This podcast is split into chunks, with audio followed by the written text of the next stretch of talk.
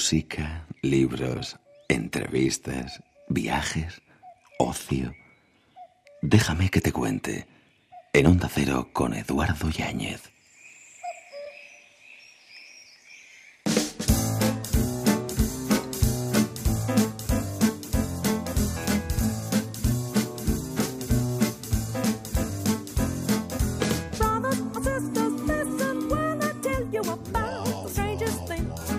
Buena madrugada. Superamos la barrera de las 4 de la mañana, 3 en Canarias, después de la información, comenzando una nueva semana y con un destino.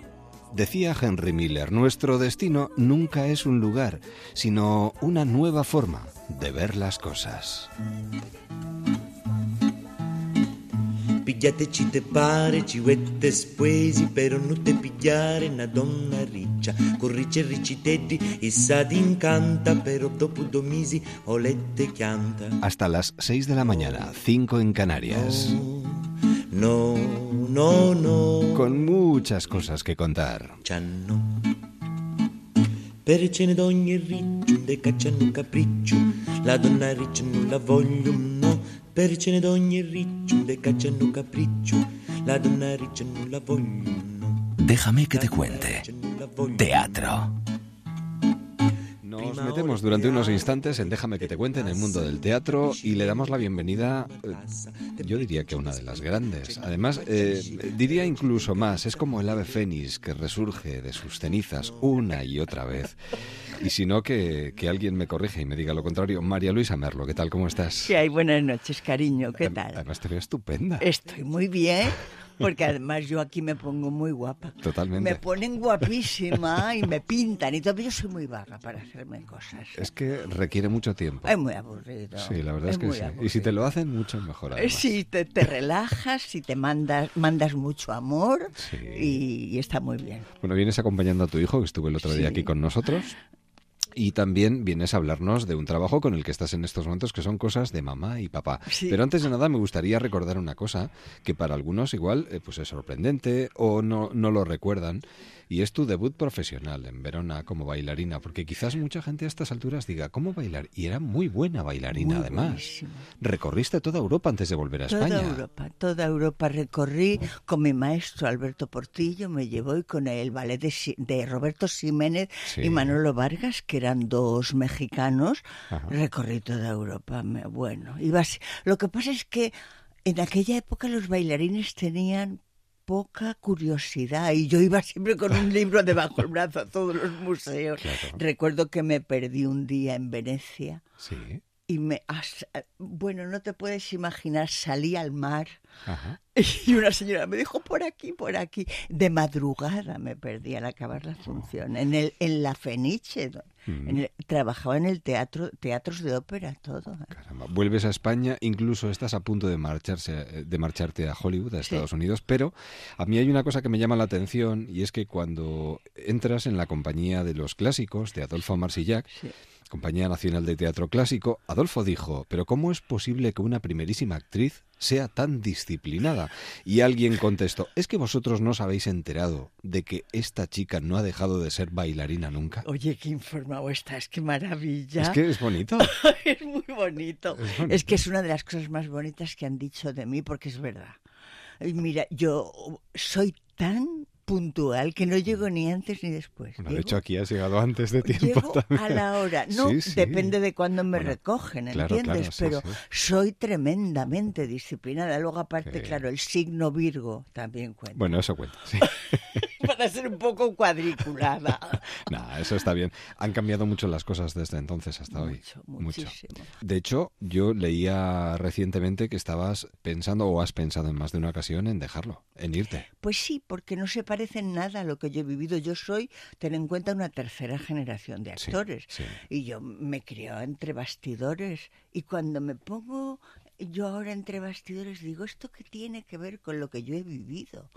El teatro llevado por políticos, pues realmente solamente en Canadá, que el poli- los políticos son directores de cine, el de cultura siempre suele ser un, un señor informado, pero Ya. Es que el problema ahora es tremendo. Además, tremendo. eh, bueno, has reconocido además, con toda la sinceridad del mundo, que ahora mismo estás cobrando tres veces menos de lo que cobrabas antes, por Sí, sí. ejemplo, ¿no? Por ejemplo, Para que nos tres hagamos veces, una idea. exactamente tres veces menos de lo que me pagaba mi querido amigo Donostiarra Xavier Aguirre. Sí. Ahora estoy, pero porque si no, no trabajas. ¿Y dices- yo, yo me aburro mucho si no trabajo. Ya. Y dices que no le ves soluciones, que esto no tiene solución. No lo sé, Ya. porque eh, son ciclos, ¿sabes? Entonces no tengo ni idea, porque al igual que no se sabe por qué los actores de teatro ahora no hacemos televisión ni cine, Ya. a mí me da muchísima risa todo. La gran ventaja mía es que todo me da muchísima risa, empezando por mí misma. O sea, yo tengo un sentido del humor estupendo porque empiezo riéndome de mí, luego ya me puedo reír de todo el mundo. Ah, De eso hablaremos también. Por cierto, hablando de pena, la pena que nos ha dado... Lo de eh. Terele. Ah, ¿Trabajaste con ella alguna vez? Pues, éramos compañeras bailarinas las dos, éramos Ya. compañeras de academia. La academia de baile y luego al terminar la clase nos íbamos a tomar un vermú. ¿Sí? Me acuerdo, sí, que yo no he bebido nunca más que entonces. Y, y nos íbamos a tomar un vermú y a charlar de nuestras cosas antes de que se operara la nariz. Ella era un, ya como bailarina, era muy cómica y muy estupenda. Muy estupenda. Un recuerdo para ella. Un recuerdo y un beso muy fuerte. Esté donde esté. Bueno, ¿los productores tendrán algo de culpa en todo esto no? Aunque hay algunos, en este caso, por ejemplo, estáis trabajando con Jesús Cisneros, con Es esta Jesús obra. Cisneros es un profesional. Claro. Es que eh, lo de ser actor, productor y luchador, además, Es tremendo. va en un pack. Eh, Mira, va en un pack. Yo estoy muy contenta porque me parece un productor espléndido con el que hay que colaborar, porque la verdad es que se la juega de una manera. Eh, y luego, bueno, hay otro productor que es mi hijo Pedro y yo creo que no hay más. Yo me quedo, no les digo nunca nada, porque yo para qué me voy a poner a pues ya discutir. sabes que estás en buenas manos. Entonces, bueno, cada No, uno. pero, pero otras veces que no he estado en buenas manos, pues tampoco digo nada, porque ¿para qué? Pues ahora estáis con cosas de papá y mamá. Un canto, además me, me encanta y nunca mejor dicho, porque es un canto eh, al amor entre la gente mayor. Gente Cuando mayor. uno ya piensa que se le ha pasado el arroz, que ahora ya no, no, ya no toca, ¿por qué no? ¿Por qué no, por favor? Pero si yo estoy viendo ahora mismo en la yo vivo en Gran Vía, en Madrid, Sí. y entonces cuando salgo veo colas de gente mayor en las salas de baile, fíjate. Sí. Y es maravilloso verles. Yo no, porque realmente yo ya he aguantado, he tenido ya bastantes parejas y no tengo ganas de aguantar a nadie. Bueno, pero hasta que se cruce hasta alguien en que tu se vida. cruce alguien que me interese. Claro, que nunca se Se sabe, ¿no? alguien Lo o que es, no. lo, o no, lo que, por lo menos que uno lo desee y quiera disfrutarlo. Lo que es triste es que en determinados momentos y en las vidas de algunas personas se interpongan los hijos y Es pongan freno caso. a ese tipo de Eh, situaciones. bueno, es el ¿no? caso, pero claro, también son la obra. Bueno, yo te voy a contar una anécdota de Sí. esta función. Yo la vi con 17 años, esta función, y dije, cuando sea mayor quiero hacerla. ¿Y se, se ha hecho realidad? Y se ha hecho realidad porque a mí los sueños se me hacen realidad. Estoy muy protegida por el universo. Eso está, muy, eso está muy bien. Sí, entonces, bueno, pues eh, se ha hecho una adaptación, lógicamente, Sí. porque no se podía hacer lo mismo, porque entonces los personajes tenían cuarenta y tantos años, porque en los años 70 tener cuarenta y tantos ya era estar... Sí, y viudo, Sí, sí, claro. eh, son estos dos viudos que se encuentran en, en la consulta de un médico, les duele todo y cuando se enamoran les deja de doler y no te cuento más. Ya. Además, qué mal lo llevan los hijos. ¡Uy, qué pesaditos son! Que eh, es, es curioso que ellos se convierten en antiguos, porque a Sí, sí. veces se tacha de antiguos a los padres los que se convierten en antiguos. y no aceptan esa relación No de aceptan la relación, pero eso mm, yo creo que es porque es de los años 60 la función. ¿Y, y tú crees que hoy en día no sucede? No lo ¿Que sé. algunos hijos pueden sentir vergüenza de que sus padres hagan determinadas cosas? Digo yo, no lo sé, idea. no lo sé. En el teatro es que como todo es tan liberal. Ya. Lo decía Fernando Fernán Gómez, vivimos en un mundo marginal gracias a Dios. Ya. bueno, eh, recordamos quién comparte escenario contigo. Eh, lo digo porque está Loreto, eh, Está Loreto, Valverde. Valverde, mi pareja maravillosa, que es Juan Meseguer, es. está José Bustos Alberto y está Alberto Delgado, que es el conductor. Nada más sale Alberto, ya se le ríen a la primera, a la segunda frase, nada más que sale Tito. Picadito, picadito. Picadito, picadito, se le ríen inmediatamente. es eh, de esas obras que además no- nos recuerdan el teatro de toda la vida. de toda la vida, La porque pasan cosas, sí, quiero decir, sí. que ocurren cosas, que son... y, ara- araña. Yo me acuerdo, uno de mis nietos que fue a ver la función y le digo, Jaime, ¿te has reído? Y me dice, sí, he llorado también, me dijo mi nieto. Ahora estos nietos me han hecho polvo, ¿eh? porque no van a continuar la dinastía. ¿Tú crees? Bueno, nunca se sabe. ¿no? No, no, ninguno quiere, se han hecho todos otra cosa.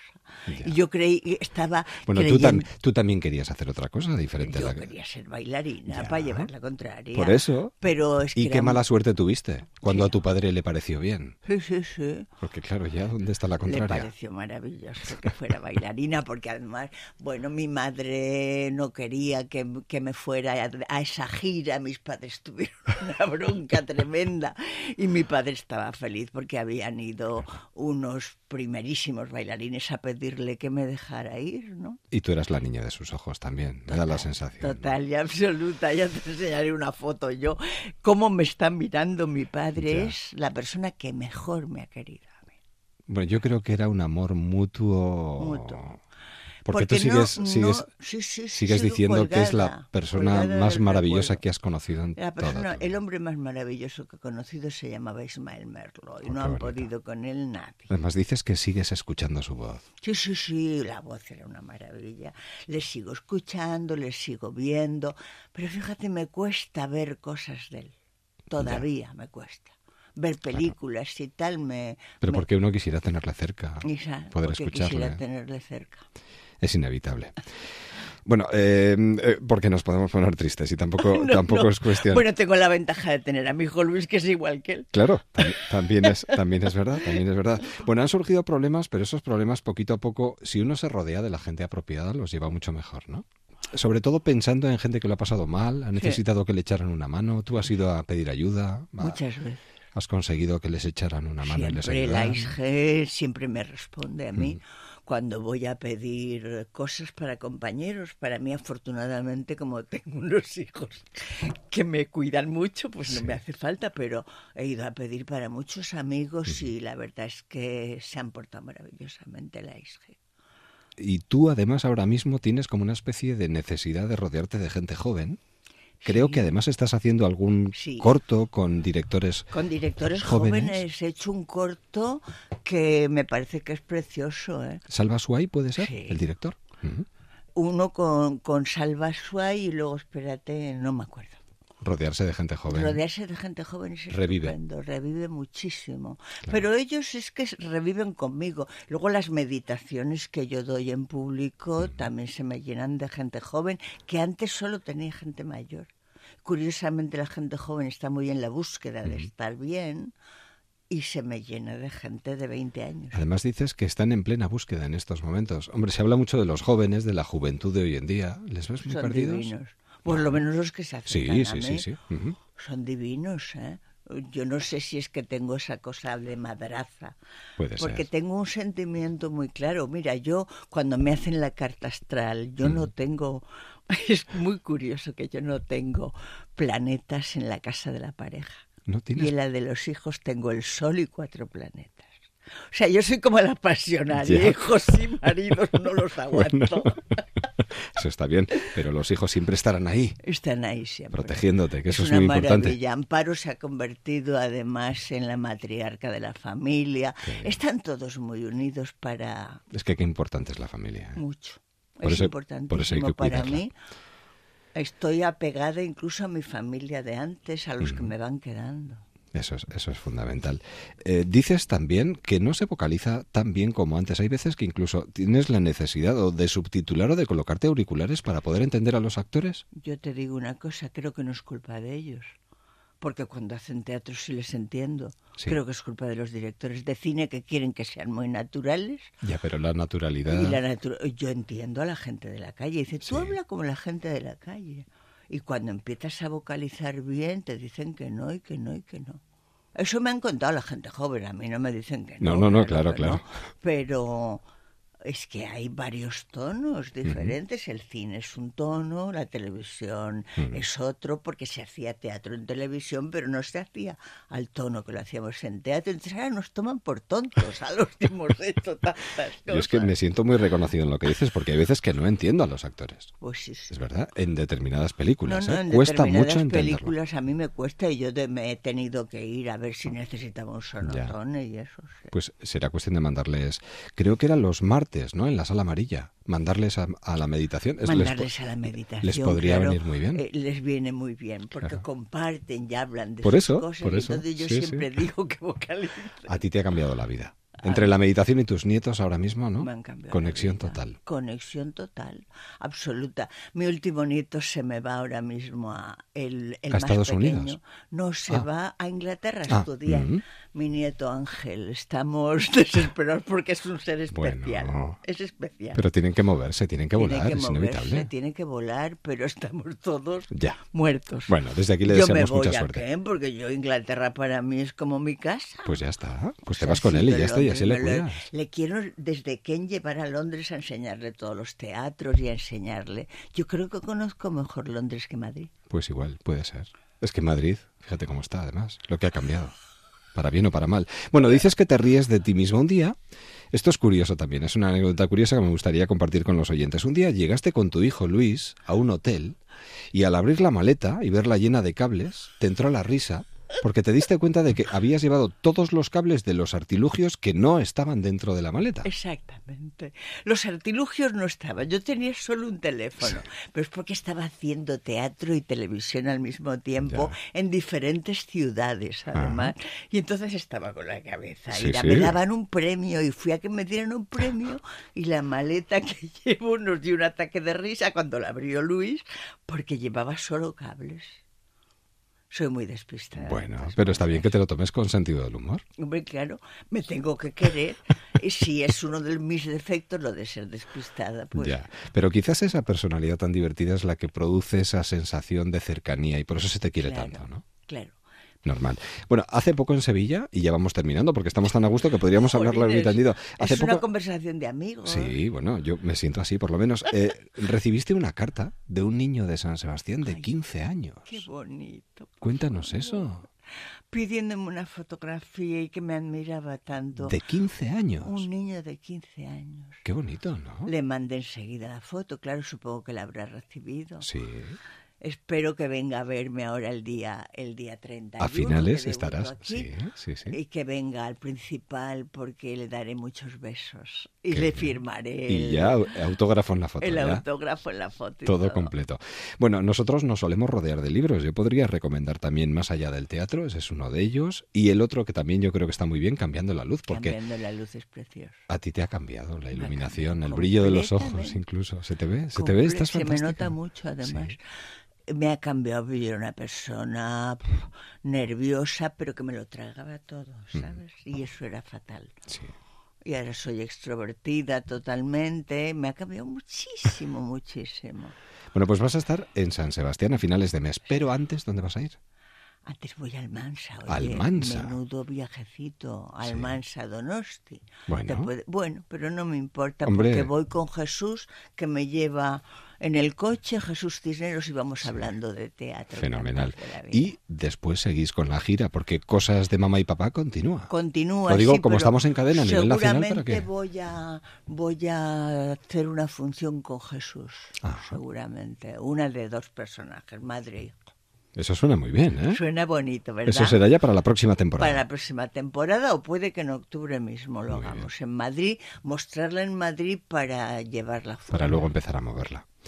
Un verdadero placer, María Luisa. Pues Jo, es que podríamos seguir he charlando. pasado bombita. Lo mismo digo, ¿eh? De verdad. Y me encanta verte tan bien, porque estás... Es que estoy muy bien, cariño. No es que me ves, es Da, que da estoy. da gusto, da gusto. Pues que disfrutes de... Además comienzan las fiestas de la Sí, Semana sí, Grande, sí, sí. que disfrutes Voy de esta a ciudad. disfrutar muchísimo. Y nosotros contigo también a finales de mes. Te iremos a ver al teatro. Cuídate. Venir a verme, que lo vais a pasar bomba, de verdad. Que descanses y cuídate mucho. Hasta Gracias, luego. cariño. Adiós. Déjame que te cuente. En Onda Cero con Eduardo Yáñez. música.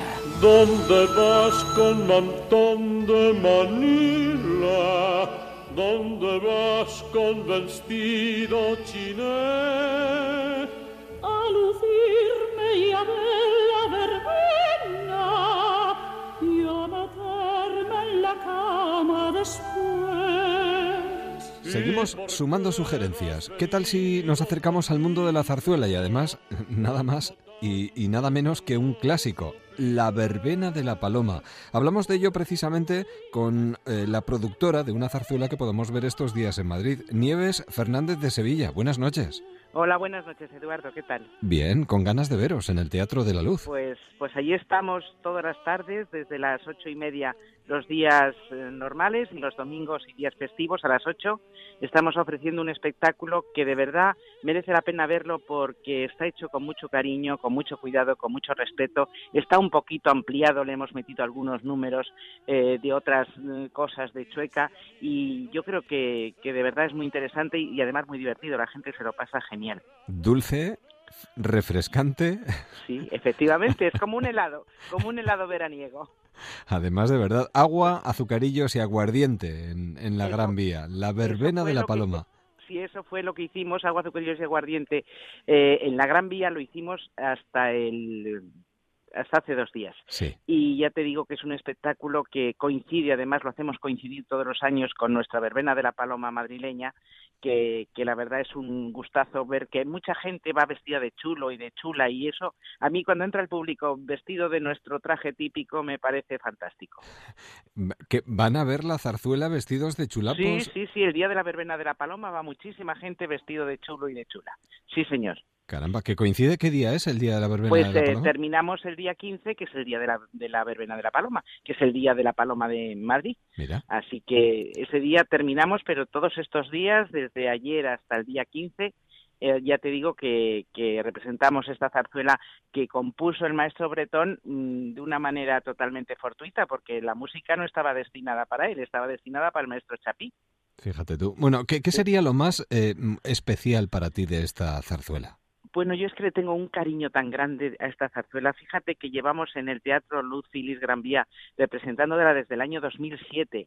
Entonces le tengo un cariño tan grande que te puedo decir que es el conjunto de todo lo que a mí me, me fascina de esta zarzuela, pero sobre todo el saber cómo amaban los jóvenes de, de finales del siglo XIX, que es tan parecido o tan igual, por no decir a lo que hacen, a lo que hacemos hoy, que, que, lo único que cambia, pues es el traje, es la manera de expresión, pero el amor y los celos es, es, es eterno, eso no muere nunca.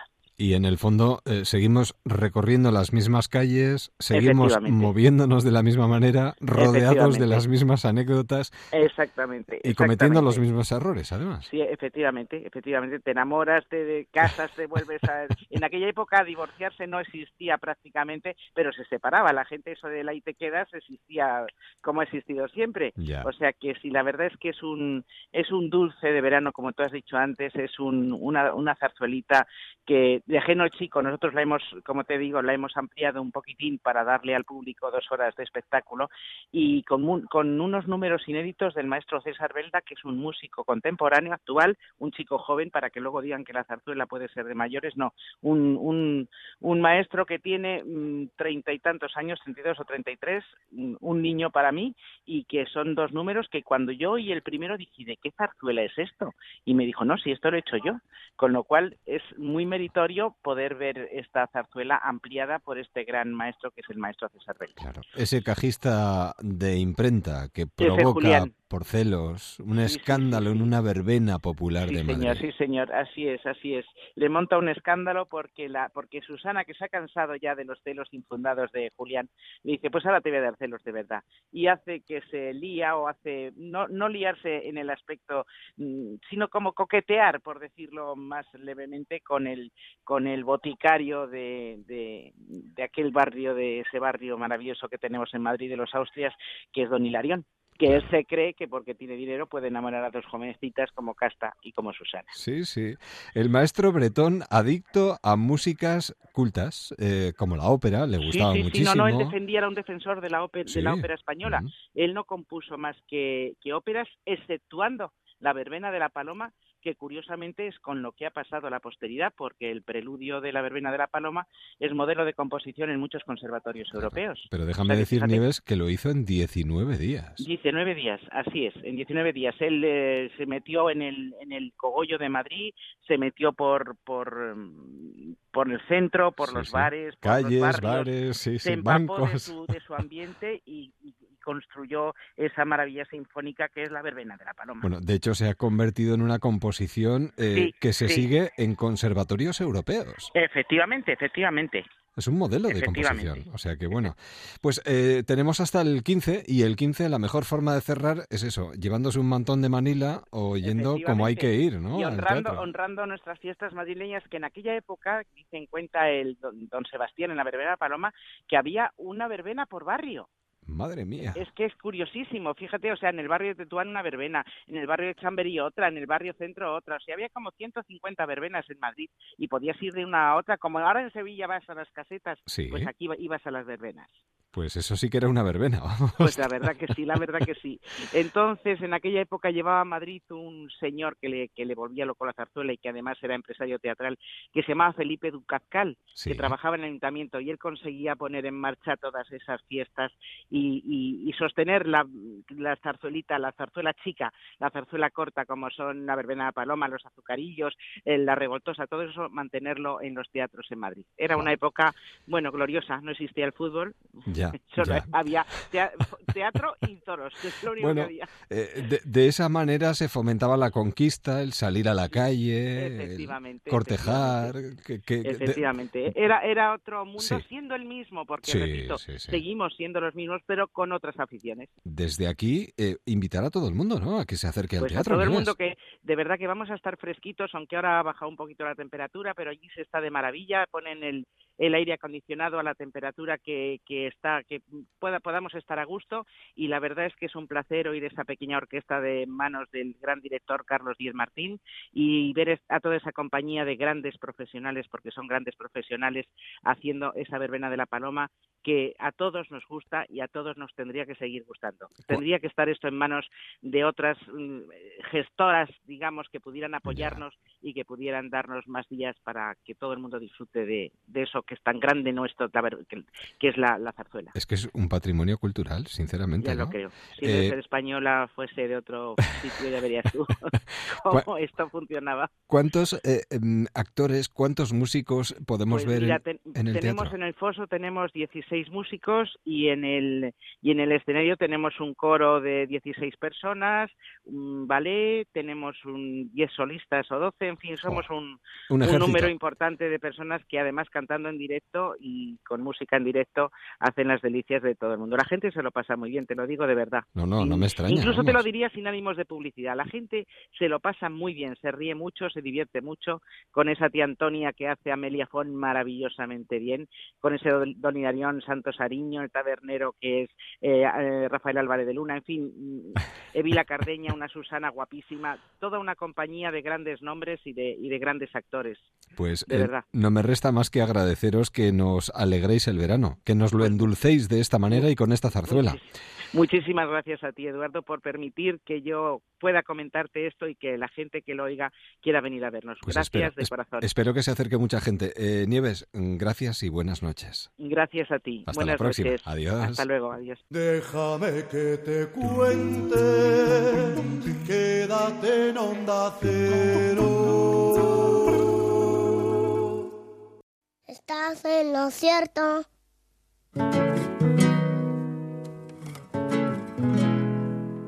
Déjame que te cuente en Onda Cero. Oh, what a waste. Pero qué cintura. Oh, what a waste. Pero qué cintura. Pero qué cintura.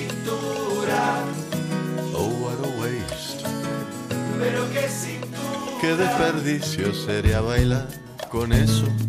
Toda la noche con eso. Yo todavía a estas alturas me estoy relamiendo. A mí esta tarta de almendras con amor, hecha con mucho amor y se nota, me ha sabido maravillosamente bien. Ángela Balsbey, ¿qué tal? ¿Cómo estás? Hola, muy Qué bien, bien, cocinas. muchas gracias. Qué gracias. bien cocinas. Invítame a comer un día de estos. Te sorprenderías, ¿eh? Te sorprenderías. No, me ha sorprendido gratamente este libro, porque además hay muchísimas recetas, pero vamos, que me ha dado por cocinar alguna de ellas. ¿Qué quieres que te diga? Sí, es que son recetas sencillas, eh, Sí. porque la cocina tiene que ser eh, sencilla y placentera. como Además, las qué cosas importante, buenas. qué importante es la cocina, ¿eh? Es muy importante porque somos lo que comemos. Claro, claro. Y, y diría más, incluso dependiendo de lo que comamos, estamos mejor o peor o nos relacionamos mejor o peor con los demás. Desde luego, porque mm, el comer es un acto muy trascendente. Nos lo tomamos a la ligera, pero es que metemos las cosas dentro de nosotros y eso, claro. eso tiene unas consecuencias. Sí, sí, sí. Bueno, eh, por momentos me ha recordado como agua para chocolate de Laura Esquivel, por ejemplo. Bueno, estupendo. Oye, no es un mal recuerdo, no, no reniego de él. Es No. una novela eh, Que se muy saborea, bonita. Sí, sí. es una novela muy bonita y con mucho encanto. Y, y se aguanta el paso del tiempo, se sigue leyendo bien. O sea que eh, es que comida, eh, mm, comida, a ver, eh, literatura sobre, sobre la comida mm, es como casi un género, ¿no? Pequeño porque tiene pocas muestras, pero, pero las muestras que hay suelen ser mm, muy agradables, muy sabrosas. Hablas también de las relaciones entre padres e hijos. Bueno, ¿son cuestiones que te preocupan especialmente? Sí, todas ellas, porque aunque no las viva en primera persona, sí que las vivo por personas interpuestas o porque lo veo a mi alrededor como asunto acuciante. Y yo creo que la literatura tiene que intervenir en, el, en, en- en la vida que transcurren, en las circunstancias que, que suceden en, en el momento en que es escrita. Como está en nuestra vida diaria esas nuevas formas de comunicación e información ¿no? que utilizan los jóvenes y los adolescentes hoy en día. Y las adultos. redes sociales. Y los Y adultos. los adultos, y los a veces eh, usándolas como si fueran adolescentes. Y dando mal ejemplo, Y exactamente. dando mal ejemplo, sí, sí, porque se han convertido en, en una parte de nuestra vida, porque una parte de nuestra vida transcurre ahí, en el espacio virtual, en, en, eh, una red de, de espejos deformantes, a veces, eh, bueno, acicalados y a veces grotescos, en los que no siempre se refleja lo que somos de verdad. Y luego el tema de las enfermedades raras, que yo creo que no somos conscientes de lo que producen o provocan de sufrimiento directo o indirectamente a las personas que están alrededor, ¿no? Y en ese sentido, yo no sé si el hecho de haber tenido a alguien cerca con una dolencia rara te ha, bueno, empujado de alguna manera a contar esta historia o estas historias. Sí, conocí a dos personas que, que- que tenían unas eh, dolencias muy raras y, y sus historias son, son muy conmovedoras porque eh, uno se da cuenta de lo que de lo difícil que es no formar parte de un grupo numeroso hoy día, ¿no? Para ser tomado en cuenta, para ser percibido como un problema, tú tienes que formar parte de, de- de un, de una masa y si eres mm, eh, tú solo o muy poca gente contigo, eh, se convierte en algo inapreciable y eso es terrible. Eso es eh, forma es una forma de exclusión muy injusta. Y se convierte un poco en un homenaje también a esa angustia que a veces mm, se ve muy desatendida, pero que existe evidentemente en nuestra sociedad, personas que se ven muy solas ante situaciones determinadas. Imagino que sí, ¿no?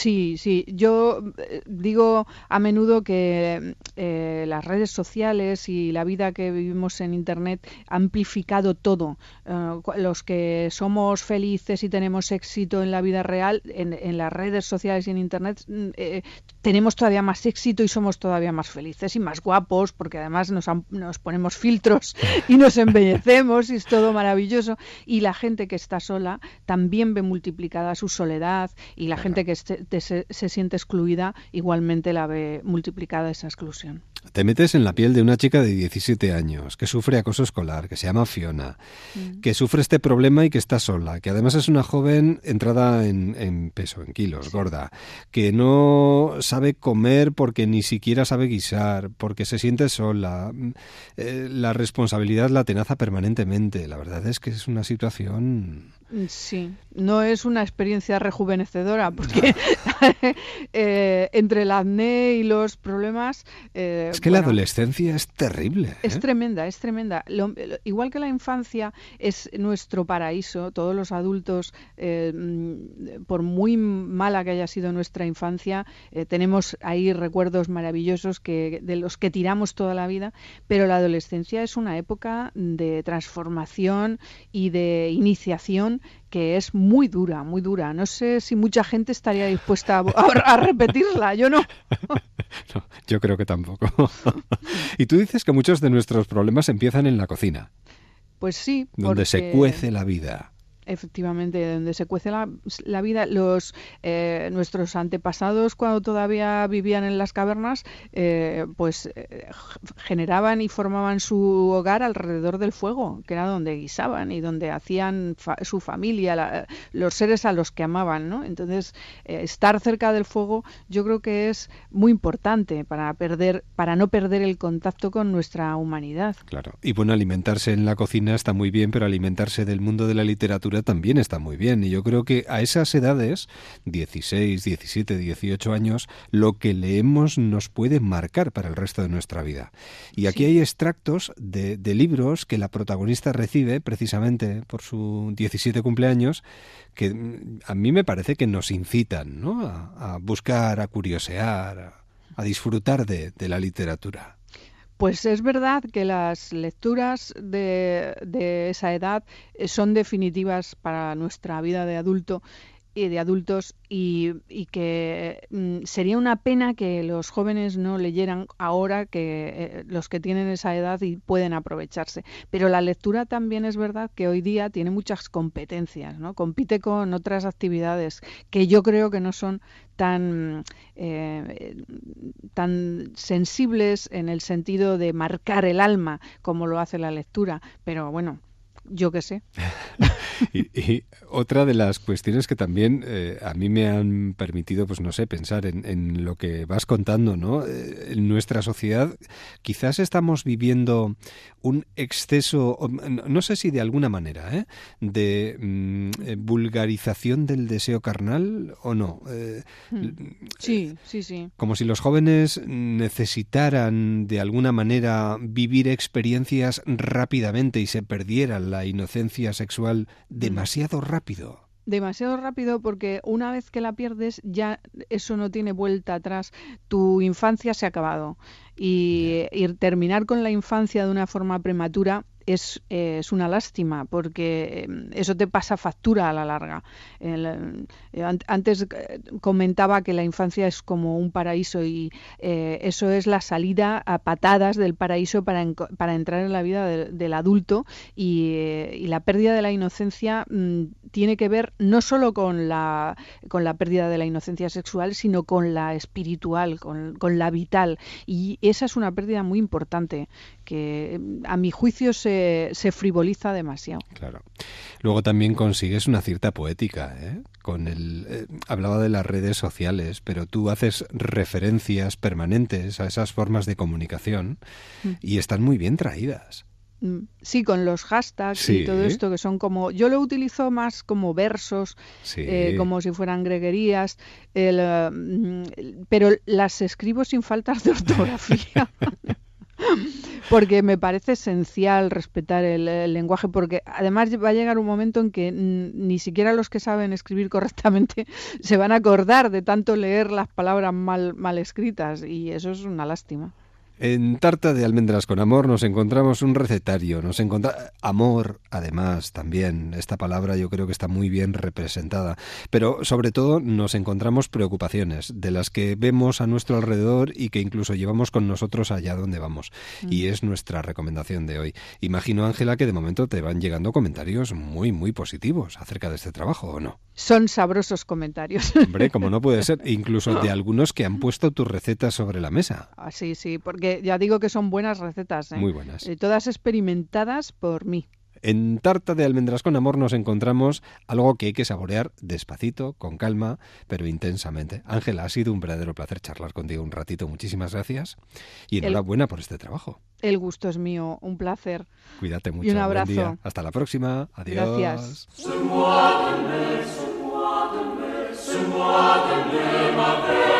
Déjame que te cuente, en Onda Cero.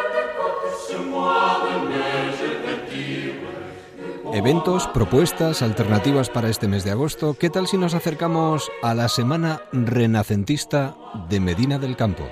El que lo coordina está al otro lado del teléfono. David Muriel, buenas noches.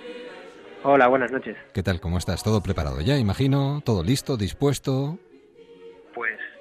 Para iniciar la sexta edición de la, de la Semana Renacentista, de la Semana Grande de, de Medina del Campo, que dará comienzo con un espectáculo de videomapping por todo lo alto en la fachada principal de la Colegiata de San Antolín, en la Plaza Mayor de la Hispanidad, a las 11 de la noche, y que terminará con la celebración de la Feria Imperiales y Comuneros entre el jueves 17 eh, y el domingo 20 de agosto en, en, el Centro Histórico y Comercial de la Villa de las Ferias y en el entorno de su, de su castillo de la Mota. Y entre ese paréntesis, muchísimas actividades pues prácticamente 200 actividades programadas que van a concentrarse fundamentalmente en ese fin de semana, en ese espacio entre el 17 y el 20 de agosto, con la celebración de un total de una veintena de desfiles y recreaciones históricas que van a unir a 4.000 medinenses, 4.000 personas de la villa que se van a ambientar y participar como figurantes en estas recreaciones que tienen que ver con la historia y los personajes que vivían en la Villa de las Ferias en Medina del Campo entre los siglos XV y XVI. Es como una especie de salto o viaje en el tiempo para encontrarnos con, con aquella Medina de, de antaño. Pues efectivamente, es un viaje en el tiempo que está acompañado además por un mercado de época con cerca de 300 paradas y que se distribuye en, espacios eh, muy interesantes, ¿no? ya que hablamos de, de, entornos monumentales como el propio Castillo de la Mota, las Reales Carnicerías, eh, la Plaza Mayor de la Hispanidad, la verdad es que son eh, calles y plazas donde se puede disfrutar eh, de, un, de un espectáculo pues eh, muy participativo por un lado y lleno de, de actividades eh, musicales, culturales, gastronómicas, turísticas, etcétera. ¿Hay algún detalle que te gustaría destacar dentro de esa amplia programación que habéis preparado para este año? Lo digo porque siempre hay cosas muy curiosas que uno no quiere que los demás se pierdan. Pues sí, hay cosas, hay cosas muy especiales, ¿no? Empezando por ese festival de videoarte y mapping de Castilla y León, que tiene como mm, actuación principal eh, el espectáculo de la colegiata en la noche del 14, pero que también eh, va a tener espectáculos eh, de luz y sonido en la fachada del ayuntamiento las noches del 17 y el 18 de, agosto. Y además de ello, por supuesto, las recreaciones históricas, las recreaciones que tienen que ver con los reyes católicos, la guerra de las comunidades o eh, diferentes eh, personajes históricos. Las recreaciones se suceden desde el desfile inaugural de la noche del jueves hasta el desfile de clausura del viernes por la noche. Son eh, recreaciones que, que, se celebran en el palenque del castillo, en el propio castillo y en el entorno de la Plaza Mayor de la Hispanidad. Bueno, yo creo que eh, para rematar esta conversación, que podría extenderla eh, a lo largo de todo el programa, eh, lanzamos una invitación a los oyentes que nos están sintonizando en cadena en cualquiera de las emisoras de Onda Cero para que se den una vueltita estos próximos días, ¿te parece? Pues sí, por supuesto, una invitación para que se acerquen a, la Villa de las Ferias, al corazón de la denominación de origen Rueda, en la ruta del vino de Rueda, en el corazón de Castilla y León, y que bueno pues eh, pueden eh, consultar toda la programación y los detalles más específicos de lo que estamos eh, hablando en la página web imperialesycomuneros.com. Qué maravilla. Pues nos daremos una vueltita, apetece y contado así como lo has contado más todavía. así que David, que salga todo estupendamente y que disfrutes tú también, por supuesto, cómo no. Muchas gracias y aquí os esperamos. Un abrazo, hasta la próxima. Hasta pronto. Déjame que te cuente. En Onda Cero. No nos detenemos ni un instante y de una semana renacentista como la que comienza precisamente con este comienzo de semana, algo que está a punto de llegar y que nos ha llamado especialmente la atención y que queremos comentar durante los próximos minutos. Fiesta Corral Cervantes desembarca con el siglo de oro en Madrid. Esto suena fenomenalmente bien. El público podrá revivir la experiencia de los corrales de comedias. Tenemos con nosotros al presidente de la Fundación Siglo de Oro, Rodrigo Arribas. Rodrigo, buenas noches. Muy buenas noches, Eduardo, ¿qué tal? Pues encantado y con unas ganas terribles de acercarme a este corral de comedias a Madrid. Bueno, las mismas que tenemos nosotros, que te acerque, sí que se acerque pues eh, todo el público madrileño que le apetezca y también eh, todos los visitantes que tiene Madrid, que la, la verdad en, en la idea de favorecer esta especie de intervención urbana de, de un espacio novedoso, sí con algunos referentes pasados, pero en una combinación de, de lo moderno y lo, lo antiguo, ¿no? Además, no estamos hablando ni, ni de uno ni de dos, eh, diferentes espectáculos juntos, ¿no? Sí, bueno, no, tenemos la fortuna de contar con ocho espectáculos, además de, de, sí, de, de muy buena factura. Tenemos eh, dos familiares, eh, digamos, eh, para un público más, más infantil, pero siempre con una referencia al Teatro del Siglo de Oro, que son eh, Y los sueños, sueños son, una adaptación de, de La vida sueño de Calderón de la Barca para, para niños. Y luego otra adaptación de un texto de Cervantes, que es El coloquio de los perros. Por otra parte, tenemos dos conciertos de música barroca y, y espectáculos eh, al mismo tiempo adaptación o basados en, textos originales, como, como son Mujeres y Criados, en un texto de Lope de Vega. eh, Los espejos de Don Quijote, que es sobre el supuesto encuentro de Cervantes y Shakespeare y luego La Calderona, que es un, eh, un tratamiento que le ha dado David Otón, eh, su director, y, eh, y con la ayuda de- del dramaturgo a, a textos antiguos, pero con una puesta en escena muy singular en la que se incluye un DJ.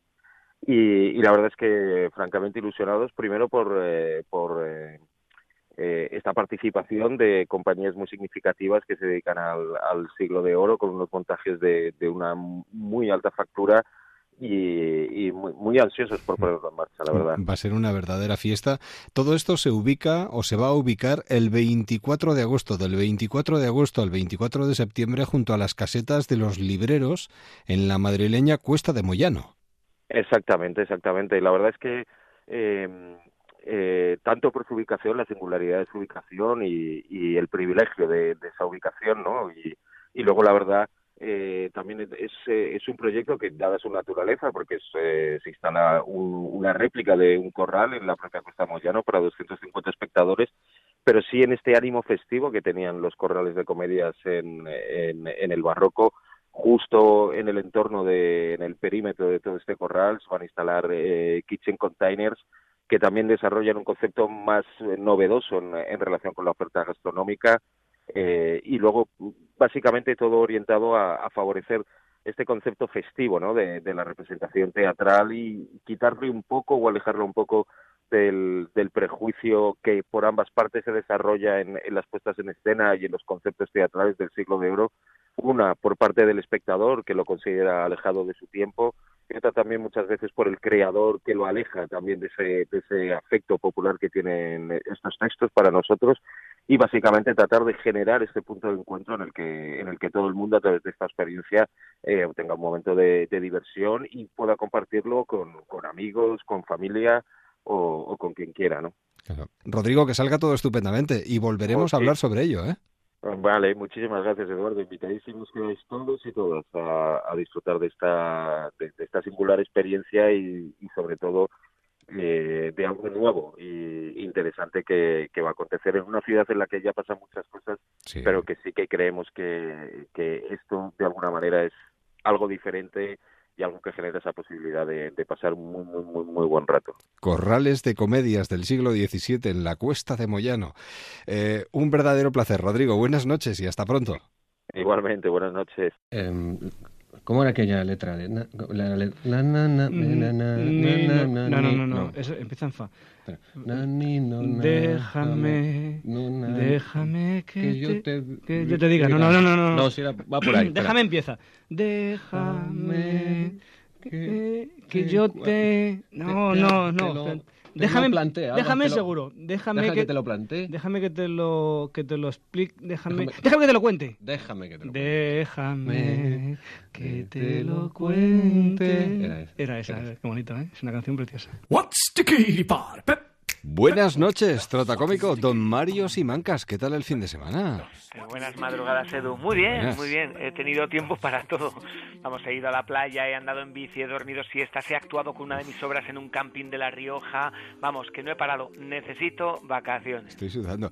Es verdad que en vacaciones uno puede hacer lo que quiera, inclusive contar ovejas para dormir si no se puede Ya, conciliar el sueño. ya, Ya, en este caso prefiero hacer otras cosas. eh. Eh, ¿Qué haces tú para intentar dormir?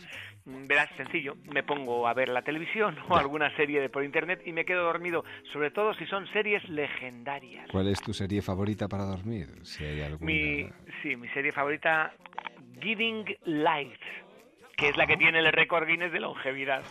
Sí, eh, fue un serial televisivo estadounidense creado por Irma Phillips que se retransmitió en radio por NBC Radio y CBS Radio del 25 de enero de 1937 al 29 de junio de 1956 Uli. y luego sí y luego pasó a la televisión eh, por la cadena CBS que fue del 30 de junio de 1952 al 18 de septiembre de 2009. Vamos, tiene el récord Guinness por ser la serie dramática de mayor duración de todos los tiempos, con más de 18.000 capítulos y 73 temporadas. Toma bueno, ahí es nada, un buen inductor al sueño. Sí, sí. Bueno, aquí también hemos tenido series largas, ¿eh? Eh, pues sí, la más larga en este país ha sido una producción vasca llamada Goenkale. Ah, mira, con, sí. sí, con 21 temporadas y 3.707 capítulos. Eh, también hay series emblemáticas españolas que llegaron a los 300 capítulos, como Hospital Central y Cuéntame cómo pasó. Eres una Wikipedia andante, ¿eh? ¿Trata Eh, conmigo? Que no todo está en Wikipedia. ¿eh? ¿Ah, no? No, otra cosa que puedes hacer para dormir tiene que ver con insectos. ¿Sabes cuántas especies de insectos hay en el mundo? Miles. Imagino. Ciento- cientos de miles. Se cree que faltan todavía millones de insectos por identificar, Millones. ya que identificados hay más de un millón. ¿Y qué significa eso? Pues sé. significa que si, tre- si tú trataras de aprenderte los nombres de 100 especies al día, necesitarías más de 27 años para aprender los nombres de todas las especies que se conocen. Vamos, para aburrirte y dormirte. Ya, bu- es un buen ejercicio para dormir también. ¿eh? Aprenderse los nombres de más de un millón de insectos. No. Pues todavía hay otra cosa que te puede hacer dormir.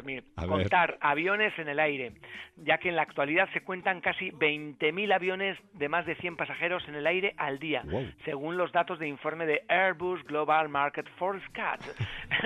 según este informe, a finales de 2025 habrá 39.819 aviones, de los cuales 33.074 serán de nueva construcción. Casi nada. Oye, son muchos aviones esos, ¿no? Y muchos Sí. pasajeros volando por encima de nuestro, de, de- de nuestro cerebro. Sí, y bueno, ya para terminar con el insomnio, apréndete la lista de pasajeros de todos esos aviones. No, o, no, no, aprende- no, no. o apréndete una guía telefónica de 1980 de tu ciudad. O algo más sencillo, lee un libro. Mira, eso sí. Esa es una buena recomendación. De todas las que nos has dado, es con la que me quedo, fíjate. Ya, ya. Oye, habla- hablando de libros, en una librería. Hola, ¿tienen libros para el cansancio? Sí, pero están agotados. Oh, Bueno, y este, oye, ¿sabes quién fue Juana de Arco? Mm, Claro que lo sé, fue una drogadicta. ¿De, de- de dónde has sacado tú eso? Pues de un libro. Dice que murió por heroína. Ay, ay, ay. Bueno, creo que deberías apuntarte al Guinness de los récords como el que más chistes malos sabe del mundo. El Guinness, pero, pero si yo he batido todos los récords de ese libro. Aunque te veo capaz, no me lo creo, de verdad. Sí, en serio, en serio. He puesto el libro Guinness de, de los récords en la Thermomix y he batido todos los récords. Ay, por favor, es malo. Muy buenas noches, don Mario. Ha sido un placer haberte tenido con nosotros una temporada más en Déjame que te cuente. Cuídate y no cambies y volvemos a contar contigo, ¿eh? Sí, buenas madrugadas, Edu. buenas. Oye, que es un lujo acompañarte a estas horas por las ondas y muchas gracias a los oyentes de este buen programa por aguantar mis neuras y chistes. Un placer, de verdad. Cuídate mucho. Un abrazo. Adiós. otra. Adiós. I was warmed by the river Noticias de las 5 y volvemos.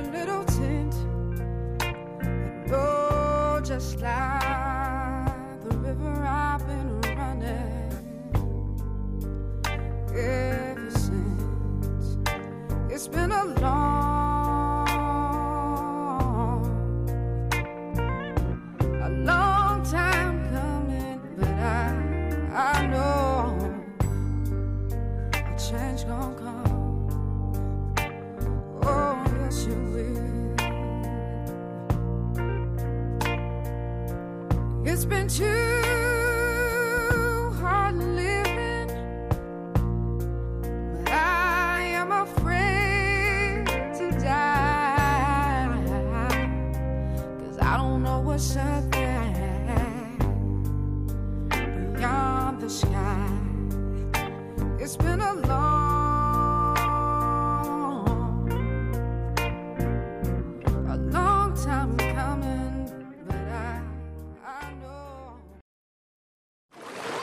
En verano no todos salen de vacaciones, muchos se quedan, eso sí, sin madrugones. Hagas lo que hagas, conecta con nosotros. Estarás entretenido, con actualidad, humor, entrevistas, te vas a divertir. Onda Cero, tu radio. Si te gusta escuchar Onda Cero a través de nuestra aplicación, no te olvides de actualizarla. Así podrás disfrutar de toda nuestra oferta de radio en directo, de todos nuestros contenidos, de todos nuestros servicios. Actualiza la app de Onda Cero para iOS y Android y no te pierdas nada. Te mereces esta radio. Onda Cero, tu radio.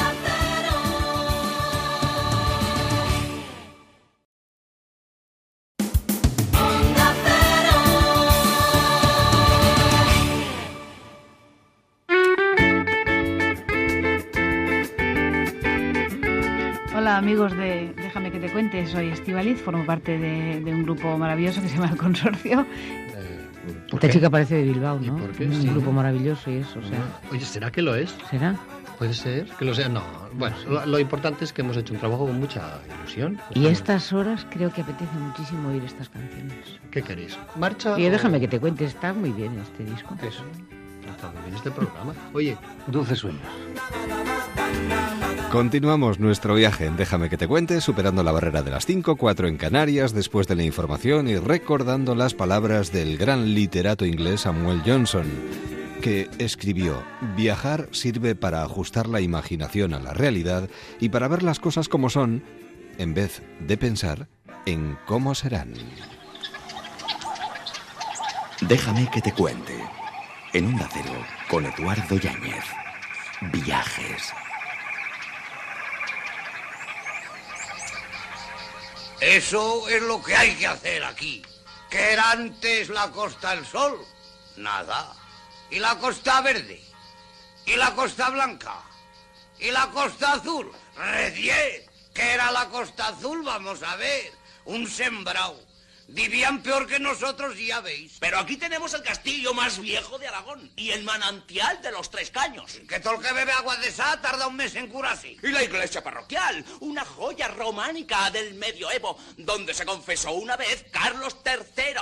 Y el puente romano, construido por el emperador Adriano en el siglo I, antes de Jesucristo. ¿Y de qué nos ha servido? ¿Quién viene ahora? Nadie. Todos pasan de largo. Estamos olvidados. Y lo que es peor, atrasados. Lo que hay que hacer es cambiarlo todo. Ponerse al día y hacer aquí la costa de Valdemorillo. Eso, eso. Y con chicas.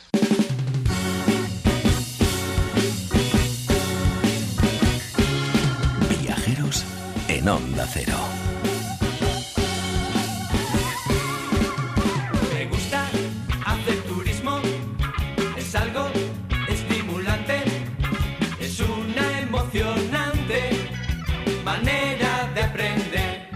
Continuamos añadiendo eslabones en nuestra cadena de viajeros y hoy tenemos un eslabón pues muy apropiado para estos días en los que se habla tanto de turismo, de viajes, porque nuestro próximo y último eslabón es el de Arcaich Cano con el turista perpetuo bajo el brazo. Él no sé si es turista perpetuo o no, pero turista seguro porque lo somos todos.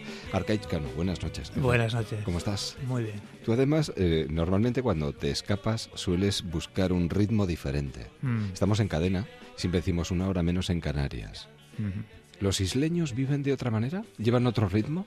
Yo creo que hay algo de eso, yo diría que menos, más que una hora menos, diría cuatro pulsaciones por minuto o diez pulsaciones por minuto menos en la isla, ¿no? Caminan más despacio, ¿no? Hay algo de esto de mm, no hay prisa, tampoco te puedes escapar de la isla, ¿no? el, el hecho isleño de estar, esa conciencia que tienen normalmente los isleños de estar apartados, que le- les da, probablemente hay cierta dejación de la metrópoli que los gobierna, sea cual sea.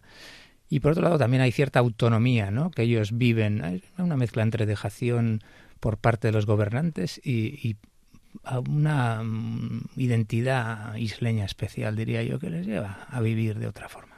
Fíjate que eh, la palabra turista no aparecía en la versión original de este Mm. libro y ahora todo el mundo te pregunta por el turismo. Sí, me estoy empezando a arrepentir de Ya. haberle puesto este título. La verdad es que en euskera... Ahora, te dirán cada vez que, que te encuentran por la calle, ¿y tú qué opinas de la Sí, turismofobia? sí. Me- lo tengo que traer ya preparado de casa por si acaso, claro. Que es verdad que en euskera era Betio Porretán, siempre de vacaciones o las vacaciones sin fin, que fue otra de las posibilidades que barajamos. Pero bueno, esto de versionear y hacer eh, siempre jugar un poco también con la traducción nos llevó a, a esta fórmula, ¿no? el turista perpetuo, que es una contradicción en sus términos, Total, ¿no? porque el sí. turista, uno tal como lo hemos dicho antes, es lo es durante un periodo mucho más... es efímero. Es efímero. Se entiende como algo efímero, claro. Incluso diría que ser un turista perpetuo, tal como la, la connotación negativa de la palabra perpetuo indica, podría ser hasta una maldición, ¿no? Una condena, Hay algo, claro, y- sí. algo inquietante en eso de, de la perpetuidad, a menos que se trate de las nieves perpetuas, que eso ya de repente tiene una connotación más positiva. Sí. Pero sí que es verdad que, mm, bueno, de repente nos hemos encontrado ahora por, bueno, ya en los últimos años, ¿no? Una, una preocupación sobre la el modelo de gestión turística que se lleva a cabo en nuestras ciudades. Y es un tema interesante, creo yo, ¿no? Porque se trata al, al final de, de, de cosas a, a veces intangibles, ¿no? De que no se habla mucho. Se habla mucho de urbanismo, de cómo crecen las ciudades, cómo cambian. Pero es mucho más complejo regular y legislar los ambientes, ¿no? El hecho de que en un momento dado, cuando se cierra una tienda que lleva 150 años abierta y en lugar de esa tienda colocamos, yo que sé, una franquicia, ¿y qué, qué es lo que cambia y cómo se protege, ¿no? Una perdemos, carnicería, una sí. ferretería. Mm, t- todo esto tiene también que ver con la gestión turística, ¿no? Se trata de espacio, de ocupación del espacio, pero también se trata de lo que uno está oyendo, de las expectativas. Porque lo que sucede con el fenómeno turístico es que uno tiene unas expectativas cuando llega a un sitio sobre los clichés, sobre lo que han le han vendido sobre este Sí, sí. sitio. Y quien habita este espacio también a veces se presta o nos prestamos a cumplir este cliché, ¿no? Entonces hay una impostura por ambos lados, por el turista que busca algo y por el lugareño que también lo ofrece cuando quizá a él le gustaría ofrecer otra cosa, ¿no? Todo esto tan complejo también es parte del turismo. ¿Y qué vendemos? ¿Y qué se lleva el turista cuando acude a determinados lugares, no? Solo eso y a, y a granel, ¿no? De una que- forma un poco, qué sé, troquelada, Claro, ¿no? claro. No, y culturalmente, ¿qué aportamos a veces, no? Claro, ahí entramos a, a- a la aportación compleja, ¿no? La Sí. aportación cultural mm, más compleja, de más allá de lo que comemos, lo que bebemos o el paisaje que vemos. La pregunta es, ¿qué se lleva el que viene? ¿Qué se lleva que no haya traído él y qué nos deja él, por otra parte? Sí, ¿no? sí. Eh, Y bueno, es, hay mucho que discutir en, esa, en ese aspecto. Yo creo que estamos en una fase incipiente. de- Sí, sí, sí. Hay mm, eh, una tónica habitual y es llevarse libros para leer en la playa, para leer en el avión, y hay uno precisamente que recomiendas que se lea en un vuelo de avión. Bueno, eh, Es- es el recomiendo maliciosamente, sí, Sí, hay, hay- hay un relato que se llama Boeing 747 Ujú. y sí que es verdad que, bueno, Es se, puede, se puede leer en tierra, pero es verdad que el efecto, el efecto del relato adquiere toda su intensidad performativa cuando se lee en vuelo, ¿no? Mm. Porque en el fondo estamos hablando del último pensamiento de todos y cada uno de los viajeros de un vuelo en el que algo dramático está a punto de pasar, ¿no? O sea, y creo que es algo que, bueno, los que somos más o menos hipocondríacos o no, todos, a todos se nos pasa fugazmente por la Sí, cabeza cuando sí, nos sí. montamos en un avión, ¿no? Esa confianza esa, como que depositamos en el piloto, en la compañía aérea, en todo el sistema, que es verdad que es súper eficiente, pero es inevitable pensar mm, si esa confianza no es excesiva a veces, ¿no?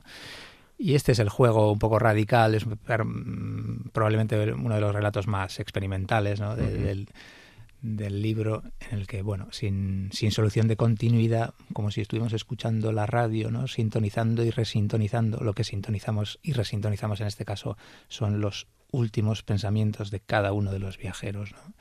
que no necesariamente son siempre dramáticos, pueden ser No, frívolos, claro. pueden Ujú. ser casuales, pueden ser contundentes o no, ¿no? El relato corto que te permite, yo creo que experimentar de una forma especial. Sí, quizá te permites experimentos que no te permitirías a lo largo de una novela, ¿no? Sí. O, o lo harías de otra forma. Pero ante 8, 10, 12 páginas te puedes permitir pulsar el, el nivel de experimentalismo hasta quizá un poco más allá, ¿no? Hasta el punto de que Arriesgarte. quizá el, el lector incluso diga, bueno, bueno, pero ¿qué me, qué me está contando aquí? Pero siempre cuentas con otra carta de, eh, escondida en la manga que será la que después de este nivel de experimentación vendrá un, un relato más tradicional, ¿no? Más de corte más clásico. Y eso es lo que he intentado hacer en esta colección, ¿no? jugar un poco con diferentes tonos, diferentes experimentos. Es una especie de probeta, cada, cada relato es una probeta Sí. en la que experimentas. De, bueno, ¿y si, y si en vez de vamos, vamos, a, vamos a forzarlo, vamos a forzar la casualidad o el exceso o, o la sobriedad? Vamos a ver qué pasaría con estos personajes. ¿no? Eh, y he intentado no repetir la fórmula, incluso a nivel de personajes y cuento la historia de dos parejas en un río, en una excursión campestre de picnic de sábado. En el siguiente, bueno, te contaré la historia de, de unos niños y en el siguiente la historia de una pareja y bueno, diferentes experimentos. Bueno, pues juegas con el lector, que eso también viene muy bien. Por cierto, hablaba de esa persona que viaja y se encuentra un viejo amor. Eh, ponemos mucha distancia a la realidad cuando nos vamos de vacaciones, eh, lo, lo normal es eso, y sin embargo no dejamos atrás la ritualidad, pues somos, Mm. somos muy rituales. Es verdad, por una parte está la expectativa de cambiar cuando Sí. viajas, vamos a hacer algo nunca visto, vamos a ver, vamos a cambiar de dinámica, pero por otra parte la inercia que llevas te lleva a actuar como actúas habitualmente, ¿no? Tanto en los pequeños gestos como en el en tu propio comportamiento. Entonces, esto también es una, una colisión, ¿no? Colocarte en un ecosistema diferente, pero al fin y al cabo siendo tú mismo y con ese anhelo de alteridad, de querer ser, cambiar, ser otro, que en el fondo, bueno, es, es lo que nos hace humanos, pero también es imposible. Sí, pero es curioso porque buscamos lo diferente haciendo lo mismo. Eso es. En sí, definitiva se convierte en eso, ¿no?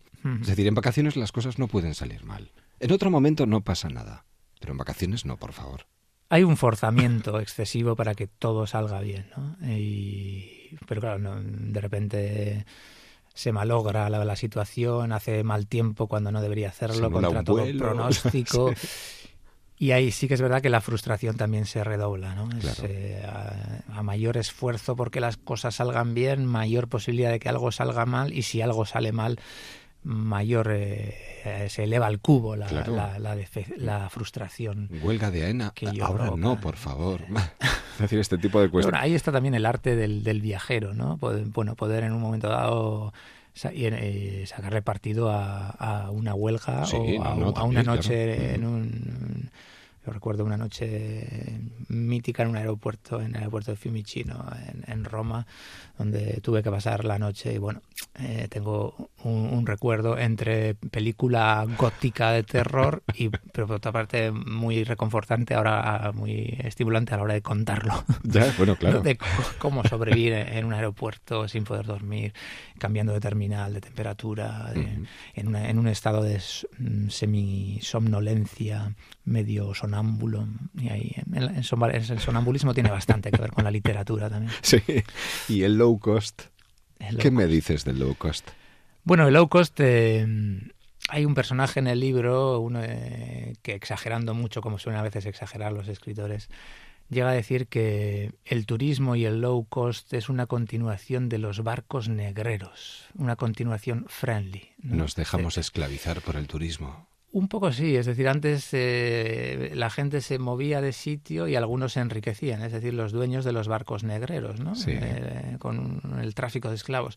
Hoy, hoy en día dice este personaje, ya digo un poco No, no, no, exagerado, lo reconozco, claro. pero que, bueno, no, eh, de alguna forma nos prestamos a que nos muevan de sitio. Turistas a movernos de 2.0, sitio, sí, sí. Y con ello, bueno, hay mucha gente que, que, que gana dinero, ¿no? De una Hombre. forma muchísimo más sutil y más, más legal, pero hay, hay algo de eso, ¿no? De que tanta gente moviéndose y todos en busca de lo auténtico, por supuesto, de, de la zona de la selva inexplorada. Cuando, bueno, ya la- el- hace muchos años que en el rincón más recóndito del Amazonas ya te encuentras a los indígenas con, con pantalones Levi's Sí. 501, ¿no? o pidiéndote eh, hacerles una foto contigo, un selfie, ¿no? Con su propio móvil, además. Sí, hay, hay algo cosa. hay algo de eso, ¿no? Cuando uno cuenta. Es, es, es bonito cuando uno también cuenta su viaje. ¿no? Cuando, o sea, lo que vive de lo que vives a lo que cuentas, ¿no? Porque claro, siempre tendemos a decir que descubrimos un restaurante al que solo iba la gente de allí. Hombre. No, solo iba la gente de allí y nosotros, que somos muy listos y fuimos capaces de escarbar y de encontrar en esa, esa capa inescrutable, escondida de la ciudad. Y eso es verdad que da una alegría especial, aunque en el fondo sea mentira casi siempre. Pero nos gusta contar esas cosas. Y luego lo paradójico de las distancias, de cómo se, se han reducido. Mm.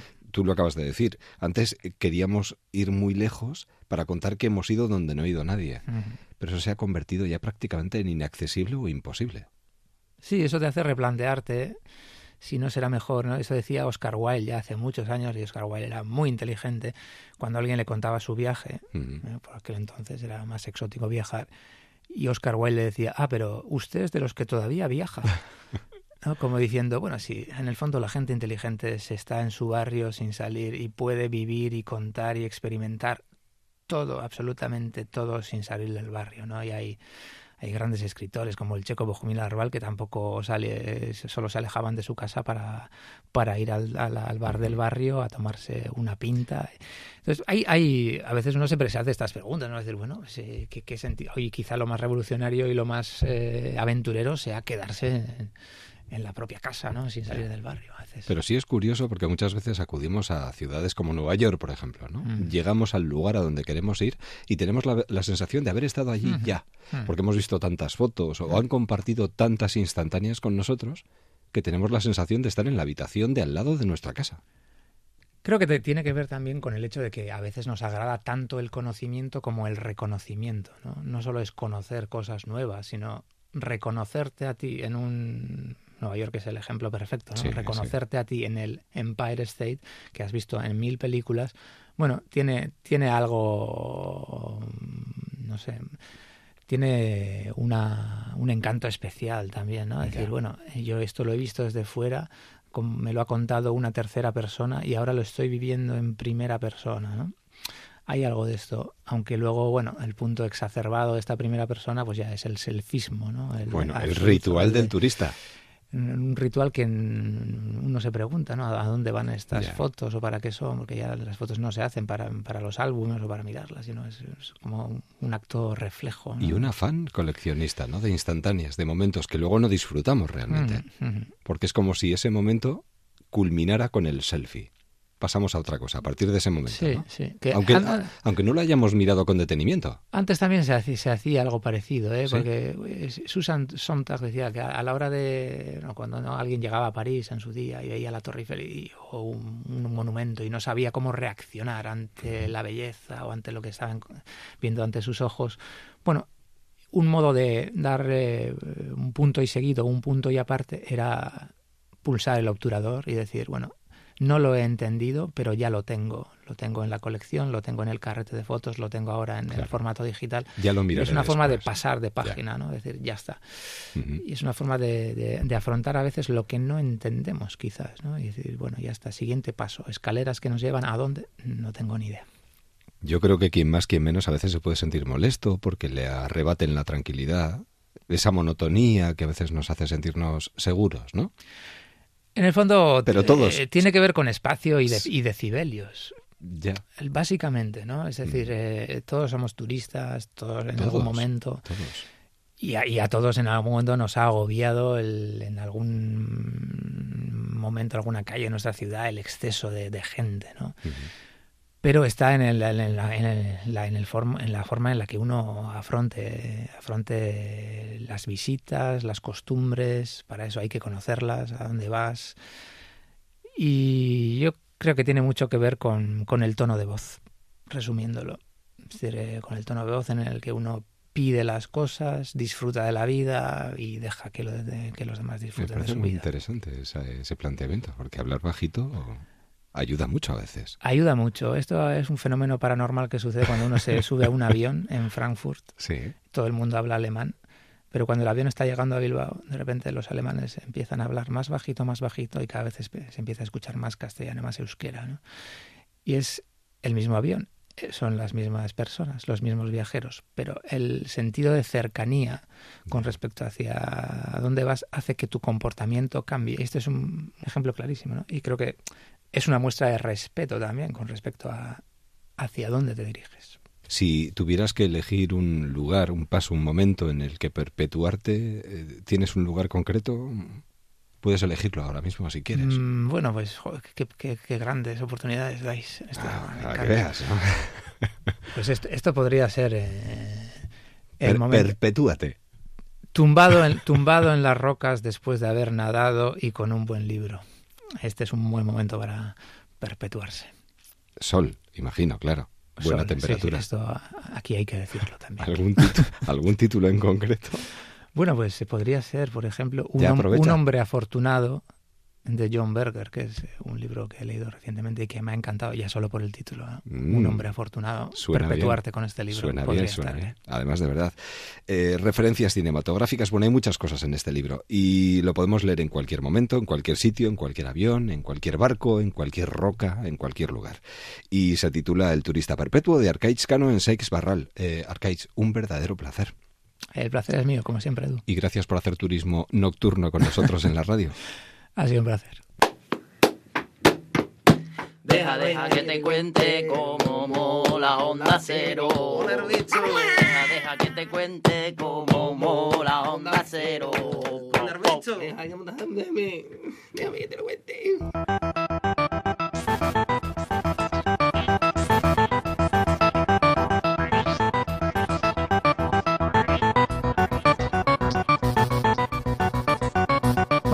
Culminando poquito a poco este recorrido en esta edición especial de verano 2017 de Déjame que te cuente. Hemos venido compartiendo con, con nuestras pantallas y con nuestros colaboradores los diferentes programas y hoy vamos a cerrar precisamente este espacio de pantallas amigas con Urco Fernández, que es el director de proyectos de pantallas amigas. Urco, buenas noches. Hola, buenas noches. Bueno, pues para cerrar estos espacios en los que hemos venido hablando de diferentes cuestiones, vamos a acabar hablando de sextorsión, algo de lo que estamos oyendo hablar mucho últimamente, pero que no sé si entendemos del todo qué tipos hay y qué se puede hacer cuando se es víctima.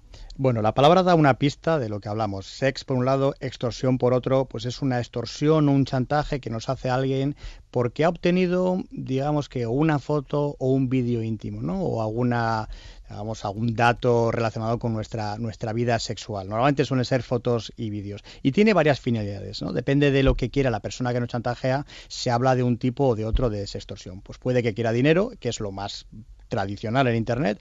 Alguien nos engaña, pensamos que hemos ligado, hemos hecho cositas a través de la cámara, por decirlo de una forma bastante eh, blanda, y nos dice la persona, oye, te he grabado, sé quién es eh, tu familia, sé quién son tus amigos, si no quieres que vean estas imágenes, me tienes que pagar 300 euros, que además ahora se paga a través de estos sistemas de monedas virtuales, con lo cual la policía lo tiene bien difícil para rastrear, ¿no? hacer el seguimiento de, de esa transferencia.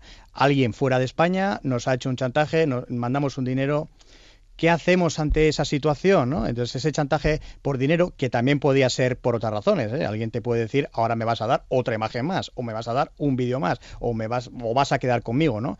Sea cual sea la situación, podemos tomar, digamos, unas, unas medidas muy similares. Y la primera y la más básica es que en ese momento de tensión, de estrés, de agobio, de, de no saber ni qué hacer, porque claro, em- emocionalmente estamos muy tocados, pues tenemos que pedir ayuda, porque no vamos a poder mm, tomar las decisiones acertadas si no tenemos otra cabeza más relajada a la que no le afecte tan directamente el, el fenómeno y el chantajista se aprovecha de ello, porque te dice, oye, que me pagues ahora, que si no me pagas en cinco minutos, entonces, cuanto antes, pedir ayuda. Y la segunda, tener fortaleza para decir que no al chantaje. Porque normalmente un chantajista que te pide algo, si se lo das, te va a volver a pedir, ¿no? Porque dice, esta persona es, es que por la vergüenza que tendría de que se publicara, me ha pagado 300 euros, por lo tanto, si le pido 500, lo va a pagar también. O sea, no sabemos cuál es el límite porque tampoco es que sepamos cómo de ético es un ladrón o un chantajista. Yo no conozco eh, a, a muchos como para saber si tienen un código ético firmado para cumplir con su palabra, ¿no? La policía también en este caso suele recomendar no ceder al chantaje porque la experiencia es que, que no termine, que no termine en ese momento y además cada vez piden cosas, digamos, más íntimas, con lo cual tienen más fuerza para chantajearnos. Es que te van atrapando en esa espiral en la que ya no sabes de dónde salir. Y una vez que ya has dicho que no, actúa rápido. Vamos a no darle más información porque puede tener un vídeo nuestro, pero no saber dónde vivimos y quiénes son nuestros amigos. Entonces, si eso ha ocurrido, bueno, pues vamos a cerrar ese acceso a nuestra vida privada en Internet. Si tenemos esos datos en Internet, los borramos. Si tenemos algunas fotos que den pistas, las, las quitamos y podemos guardar también pruebas del chantaje, ¿no? Porque esto es un delito y es un delito muy grave. Al final, si vamos a poner la denuncia, la policía tiene que saber quién nos está amenazando, quién nos chantajea, desde qué red social, qué perfil utilizó, qué día y cuantos más, cuantas más capturas de pantalla, cuantas más pruebas tengamos guardadas, pues más fácil va a ser para la policía ir y detener a esta o estas personas, porque lamentablemente detrás de este tipo de chantaje hay redes bastante profesionales de, de la extorsión, muchas en otros países, con lo cual las investigaciones requieren mucha cooperación internacional entre policías, ¿no? Ahí está Europol, Interpol y otro tipo de, de entidades coordinando esfuerzos pues para que no se pongan las botas y hagan literalmente su agosto en internet con gente que, oye, creyó que ligó o creyó que tuvo un momento de, de suerte, ¿no? que también puede ser que te hayan quitado la foto que la tienes guardada y porque entraron a tu ordenador pues te la robaron, ¿no? Que no todo el mundo mm, digamos que va con tanta alegría por internet, pero es verdad que una vez que tienen ese elemento de fuerza, que es el contenido íntimo, lo pues pueden, aprovechan. pueden chantajear. Y tanto. Hemos intentado durante este verano hacer más amigables nuestras pantallas y yo creo que lo hemos conseguido y esto puede servir perfectamente no solo para el verano, ¿eh? sino para el curso que está a punto de comenzar o para todo lo que nos espera en lo que resta todavía de este 2017. Cuestiones a tener muy en cuenta y que podéis seguir en pantallasamigas.net. No me equivoco, ¿verdad, Urco? Exacto, Exactamente. Ahí está Urco Fernández junto con Jorge. Urco, en este caso, director de proyectos de Pantallas Amigas. Urco, ha sido un verdadero placer. Nada, el Eh, placer nuestro. Seguimos, eh, porque seguiremos hablando, seguro. ¿De acuerdo? estaremos. Un abrazo. Hasta Igualmente, pronto. Hasta luego. Déjame que te cuente. En Onda Cero, con Eduardo Yáñez. Libros.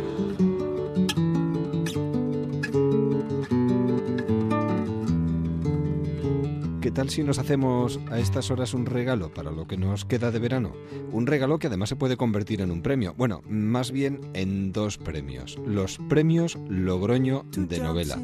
El premio para Paula Izquierdo por El Callejón de los Silencios y el premio novela para jóvenes escritores para Borja Cavada por El Sonido de Atlantis. Paula, Borja, buenas noches, ¿qué tal estáis? Bueno, imagino que muy contentos, ¿no? Bueno, pues sí, la verdad es que yo llevo 20 años escribiendo y este reconocimiento pues es un, eh, pues es un acicate más ¿no? para seguir, eh, seguir eh, intentando superarme cada día en mi escritura. Un trabajo donde está muy presente la psicología, más que en tus trabajos anteriores. Pues yo creo que sí, porque de hecho eh, los tres personajes son psicólogos. Es un trío amoroso, dos de ellos son alumnos de doctorado y otro, el, tercer, el tercero en discordia, es el profesor de ambos. Y, por supuesto, es catedrático en psicología. De modo que la psicología está muy presente, no solamente en los títulos de los capítulos, que son todo trastornos mentales, sino también a lo largo de la novela pululan todas estas eh, trastornos, enfermedades, eh, distorsiones de la realidad y demás. ¿Cuál es el punto de partida? El punto de partida eh, en todas mis novelas tiene que ver con algo que me preocupa y en lo que quiero ahondar eh, por lo menos durante tres años, que es lo que dura el proceso primero de creación y después de escritura de una novela. Entonces el punto de partida para mí era ahondar en, en la traición. Eh, entonces eh, los dos aspectos que me interesó descubrir y, y trabajar sobre ellos y profundizar son por una parte por qué las mujeres se traicionan a sí mismas en cuanto a su talento y cómo es posible que haya personas que puedan ser eh, muy eh, consideradas y muy eh, tener un, un lugar en el mundo importante y, y traicionarse a sí mismo y traicionar a la persona que ama. Háblame del silencio, Paula. El silencio es lo más importante, es lo que no se dice.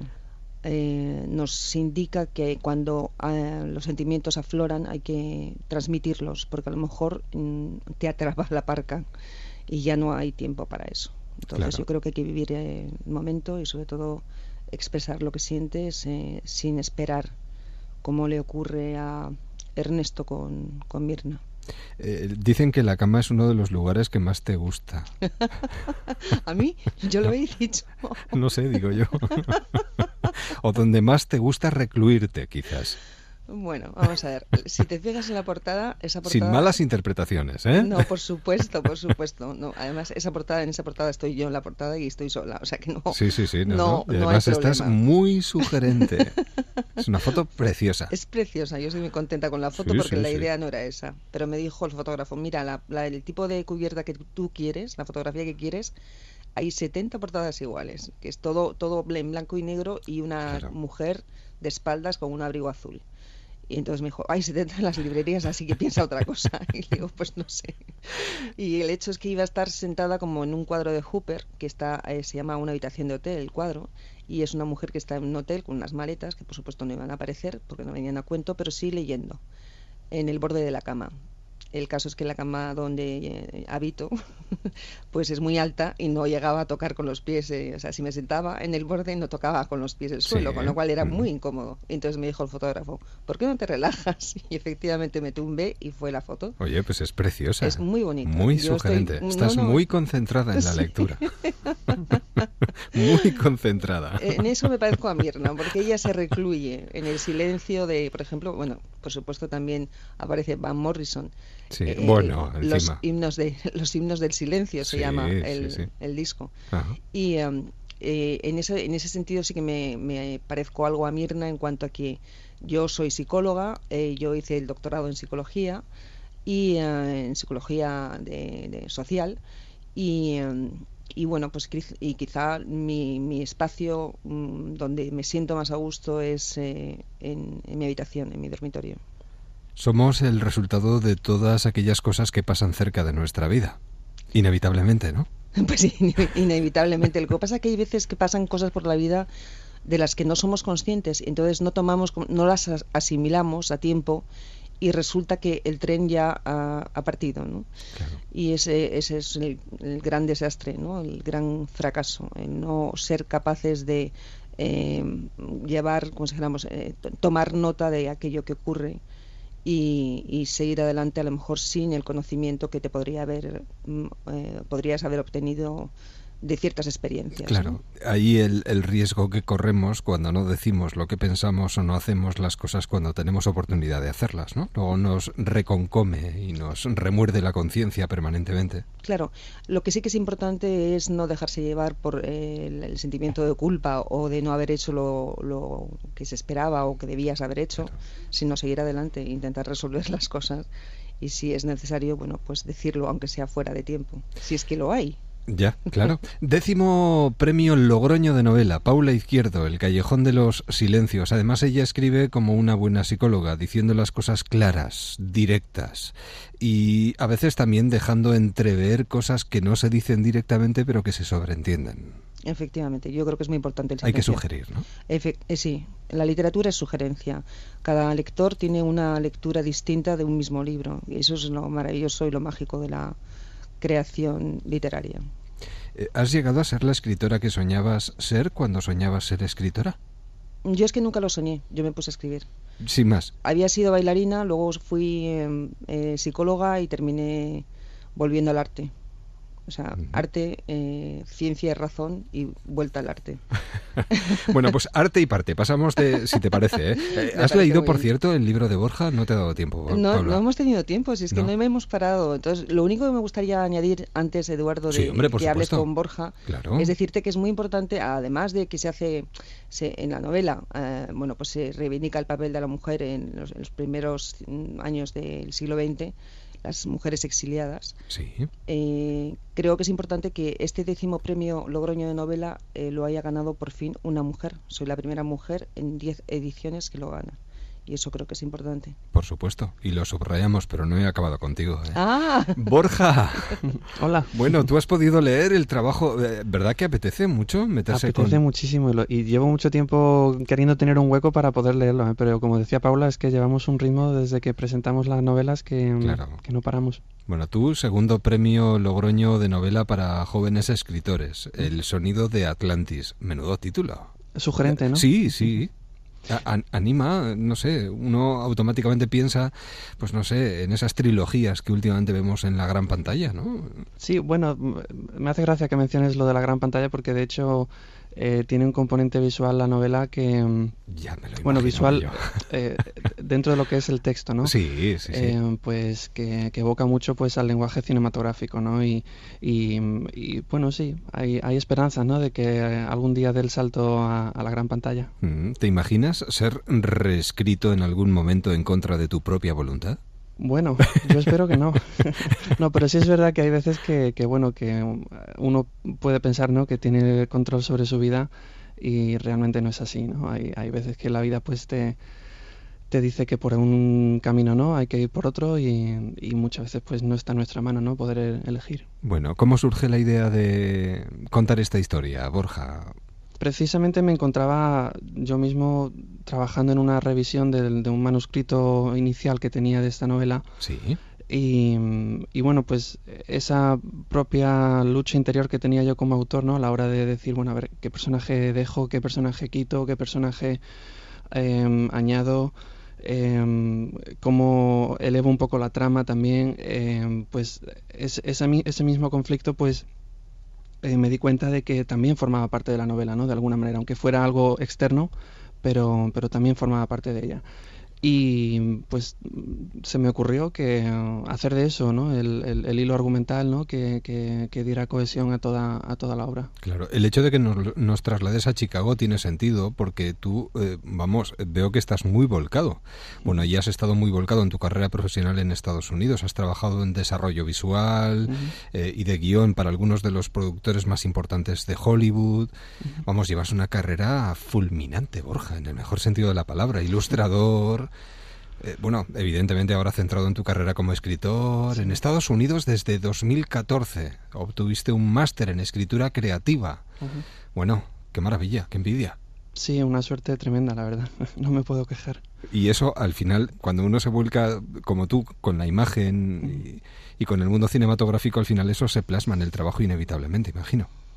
Sí, porque además a mí siempre me ha interesado mucho, eh, bueno, eh, yo, yo vengo de estudiar filología inglesa también aquí en. España, entonces pues yo siempre he estado un, eh, un poco a caballo entre los dos, entre los dos discursos, ¿no? El cinematográfico y el literario. Y, y siempre me ha interesado mucho pues eh, reconciliarlos, ¿no? De alguna manera, ¿no? Y, y yo creo que un poco esta novela es, es, es el fruto de esa, de, ese, de esa intención. Y luego dejas muy claro también el mundo de la literatura, o juegas con él, ¿no? O, o está muy presente desde el principio hasta el final, ¿o me equivoco? Sí, está muy presente desde el principio, porque como decía antes, eh, eh, bueno, el, el- el autor de, de la novela como tal eh, también es un personaje, ¿no? Entonces, eh, el protagonista lo que está intentando es evitar que ese autor pues lo reescriba, ¿no? Y además el hecho de estar contada en tres momentos distintos ha sido más fácil o más difícil. Ha sido difícil, pero también ha sido muy, muy emocionante, ¿no? Eh, como, como escritor. Eh, ha sido un reto, pero, pero un reto que, que, me, ha, que me ha hecho, yo creo que crecer, ¿no? También como, como creador, ¿no? Porque estamos hablando de un presente en el que ocurre lo que estamos leyendo, a la vez el escritor escribiendo y mirando hacia atrás, hacia su pasado, contando la infancia del protagonista. Exacto, sí, sí. Eh, eh, la, la narración va, va dando saltos, ¿no? Entre, entre esos tres tiempos distintos. Em, pero está, está todo muy bien, muy bien hilado, está muy, las transiciones están muy bien estudiadas y, y de manera que, que aunque eh, estemos constantemente entrando y saliendo de, de, de esas, de esos momentos, em, no perdemos el hilo, ¿no? Todo tiene una cohesión bastante, bastante sólida. ¿Cómo suena Atlantis? A armonía.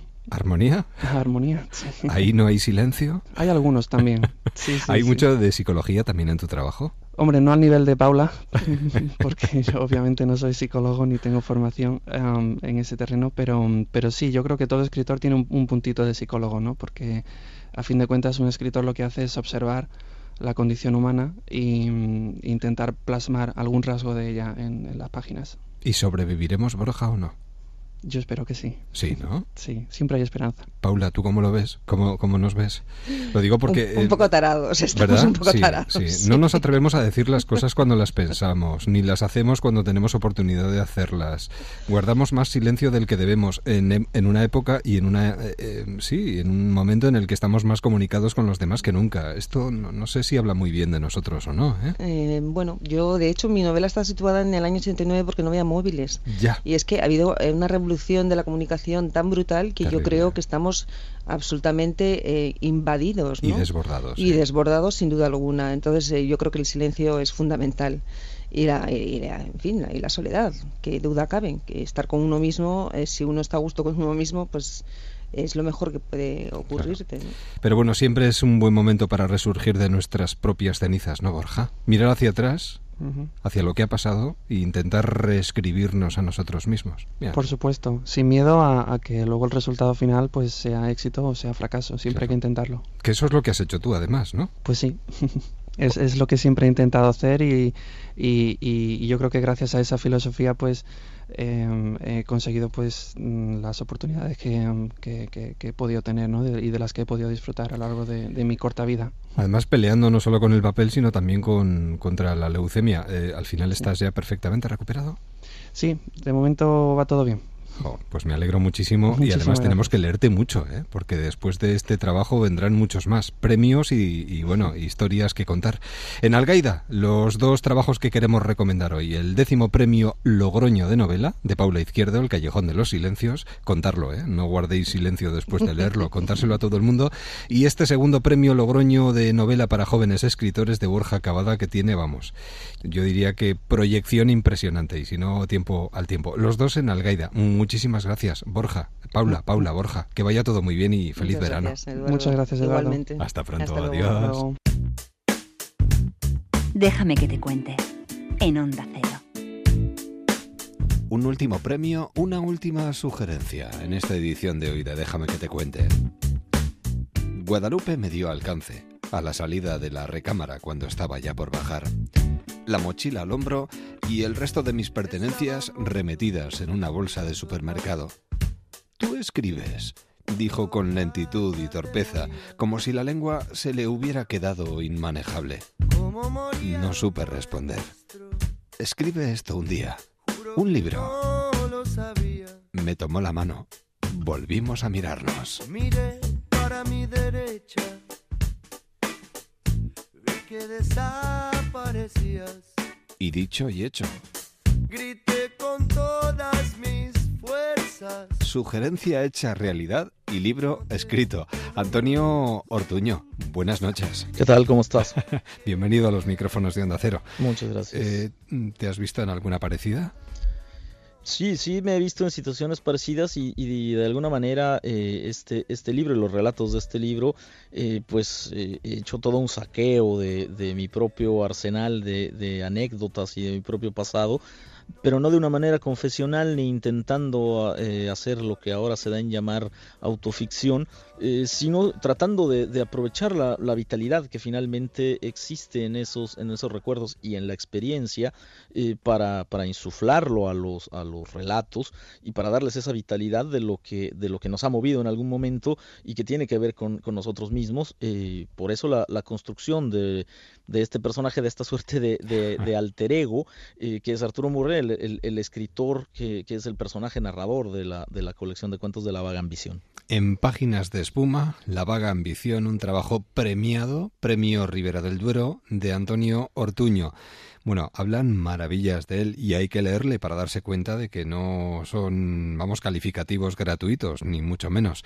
Eh, diez años, eh, echamos la vista atrás, eh, pateabas el balón y cansado de patearlo decidiste copiar el Quijote a máquina o esto no es así? No, esto, esto también eh, es, es, una absoluta eh, verdad. Eh, en mi casa había varias ediciones del, del Quijote. Eh, mi abuelo tenía como, como un cariño especial por, por Cervantes y por el mundo cervantino. Tenía su despacho decorado con, con grabados incluso de temáticas cervantinas y una edición muy, muy lustrosa del Quijote que además tenía en el estante más alto del librero y, y sin más compañía. Para él era un libro especial especial, ¿no? Y, claro que, un, yo de pequeño tenía como, ese culto y un día tomé el, Quijote que era de, mi madre, una, edición en papel biblia con letra muy pequeña, y eh, me puse a, pues a copiarlo y efectivamente a las pocas páginas eh, me fastidié de estar copiando porque lo hacía además en una máquina de escribir, estamos hablando de hace unos 30 años, eh, y me puse a inventar y, y, eso es lo primero que tengo conciencia de haber escrito. eso, eso, eso es verdad y bueno, claro, lo que, lo que permite la escritura es recuperar ese momento que, que en aquel instante para mí eh, no fue ni siquiera una curiosidad y que durante mucho tiempo eh, olvidé y no me pareció especialmente significativo, eh, pero que bueno, recordado y escrito puede en cambio pues convertirse en un momento pues principal para el personaje, ¿no? Claro. Bueno, tú te defines, o al menos te definiste un día en una mesa redonda como un vago ambicioso. Sí, y, y, curiosamente de ahí terminó naciendo el título del libro, aunque luego, claro que, que el ser vago y la vaguedad eh, pueden tener relaciones, pero no son exactamente lo mismo. Eh, y, y, desde luego que es diferente ser un, un, un, perezoso con ambiciones, que era lo que yo me sentía en aquel momento cuando lo dije en la mesa redonda, eh, que entender la vaga ambición como este apetito por en algún momento llevar a cabo algo que, que sabemos que podemos hacer, que cre nos creemos capaces, eh, pero también para lo que no sabemos si, si, si, nos alcanzarán las fuerzas o los talentos, ¿no? Yo creo que eso nos pasa a quienes escribimos, que en el fondo no sabemos si lo hacemos bien o mal y por eso seguimos escribiendo. Claro. Si yo tuviera la plena seguridad de que no sirvo para escribir, hmm. eh, pues manejaría un autobús o me dedicaría a hacer otras cosas. Y si tuviera la plena seguridad de que lo hago muy bien, eh, pues dejaría lo que ya escribí porque sería perfecto, no tendría necesidad de agregar nada más, ¿no? Nosotros vamos descubriendo poquito a poco a Antonio Ortuño con este trabajo y nos encontramos a un retratista capaz de convertir los vicios y los sentimientos de los seres humanos, los más bajos, pero también humanos, como no, en literatura pura. Y además tú nos adentras en los obstáculos y las miserias de la vida de los escritores. Un escritor está obligado a recorrer los festivales, los talleres de provincias, a vivir las antipatías, los egos, las puñaladas en la espalda entre autores, la falta de dinero, la picaresca, que también la hay. Todo esto está reflejado en este trabajo, Ortuño. Eh, sí, porque me, interesaba eh, centrarme en esa dimensión que me parece mucho más humana de la escritura. Eh, hay una parte eh, intelectual, eh, de erudición incluso en la, en escritura, una parte de reflexión que puede ser muy densa y profunda y que desde luego es necesaria. la teoría literaria es necesaria, el ensayo literario es necesario, la crítica literaria es necesaria para, que, para que el arte se, se debata y se, y se discuta y crezca de esa, de esa manera, pero hay una parte que me parece fundamental y que me parece también que la narrativa la refleja mejor que, que ninguna otra de las vertientes literarias, eh, que es la parte humana. Eh, por eso creo que, que, la narrativa es lo que más conecta con el, con el común de los lectores, porque no se requiere una eh, erudición eh, tremenda ni, ni tres posgrados para eh, poderte eh, emocionar o divertir o irritar o enojar con un, con un relato y sentirte de alguna manera eh, vinculado con ese, con ese texto. ¿no? Por eso ese, ese abordaje a través de los diferentes relatos, de esa parte mucho más terrenal y vital de la, de la vida literaria y, y que finalmente acerca más a los escritores al, al, resto de la gente, ¿no? En lugar de la visión romántica que los convierte claro. en poetas sublimes uh -huh. o, en, o en malditos eh, terribles, eh, en casi caínes entre, entre la humanidad, eh, pues en este caso se trata de que, de que los escritores son personas con, con, con apetitos y compulsiones eh, completamente asimilables a las, de, a las de cualquiera de los que, de los que lea, sencillamente que se dedican a una actividad a la que le están apostando, a la que le están apostando todo y que quizá por eso eh, pues aumenta eh, eh, sus propios sentimientos al respecto de, de, su trabajo, tanto cuando les va bien como cuando se los lleva el tren entre las llantas. Claro, porque es difícil escribir, es difícil que se lea, es difícil que interese lo que uno escribe y que además tenga repercusión, que es lo que un escritor busca siempre. Sí, por supuesto que, que, para la mayor parte de quienes escribimos, incluso pasar esa primera frontera de que, no sé, la pareja, los familiares y los amigos íntimos te lean, eh, hay, hay, quien no lo pasa y hay quien eh, la pareja un día se de tripas corazón y le dice, la verdad es que no pude terminar tu cuento, ¿no? Pasar ya de ese círculo íntimo es difícil y bueno, ya eh, tener editores que crean en tu trabajo y que apuesten por ti y, y grupos suficientemente grandes de lectores, tanto profesionales, es decir, eh, críticos, profesores, otros escritores, eh, como sobre todo los lectores que a mí me parecen más importantes, que son eh, los lectores comunes, los que gustan de la literatura y cuando pueden se, se, hacen de un libro y se la pasa, tratan de pasársela bien con él, pues eso ya es, es una meta que a veces parece casi inalcanzable, ¿no? Y en medio de ello la cantidad de, de estaciones pues puede ser enorme y desesperante. Tú dices que la novela es el lugar de residencia. Con ella construyes esa casa en la que a veces disfrutas en la terraza o te angustias en la habitación o en la cocina. Sin embargo, el relato es como un viaje, más intenso, más veloz, más significativo. No duermes, con una economía de medios narrativos y menos oportunidades para defraudar al lector. Todos los cuentos tienen que ir a noquear. Y con estos lo consigues. Bueno, pues esa, esa desde luego que, que era la intención. Eh, yo he reflexionado mucho al, al, al, respecto, incluso en algunos ensayos, eh, sobre cómo eh, como, como, lector eh, le concedemos más pausas y le tenemos más paciencia a las novelas. En una novela solemos concederle eh, espacio para desconectarnos, para bajar la intensidad y el ritmo y después nos podemos como reenganchar y ahí seguimos como, como lectores. Y, y en un libro de relatos, claro que puedes entrar por muchos lugares, pero también te puede salir por muchos lugares, ¿no? Porque si los relatos no guardan ninguna vinculación, eh, comienzas, digamos, de cero como, como lector eh, en cada relato. Te puede haber gustado el primero y el segundo, incluso el tercero, pero si el cuarto te pierde y en el quinto tampoco te encuentras, claro. eh, lo más probable es que salga el disparado de ahí, que, que el primero ya no digas, mm. bueno, pues voy a esperar a ver cómo cierra esto, ¿no? Eh, quizá un poco de, de, esa reflexión surgió esta, esta idea de la, de la vaga ambición de que los relatos aunque se puedan leer de manera autónoma y en cualquier orden, eh, pero sí que, que, haya un orden propuesto para, para los lectores y que guarden eh, pues suficientes eh, resonancias y, lazos entre, entre ellos eh, para que de alguna manera vaya quedando ahí un, un residuo, una especie de pozo, de aroma eh, que evite justamente esta sensación del lector de volver a cero cada vez que, que termina uno de los relatos, ¿no? El escritor Arturo Murray es el hilo conductor y hay otro elemento también coexionador de los cuentos, que es esa madre, esa madre que está ausente y que marca también la, la narración. Bueno, como tú muy bien dices, y para rematar este tiempo de conversación, de lo que se trata es de seguir cavando hasta llegar a la médula de la palabra.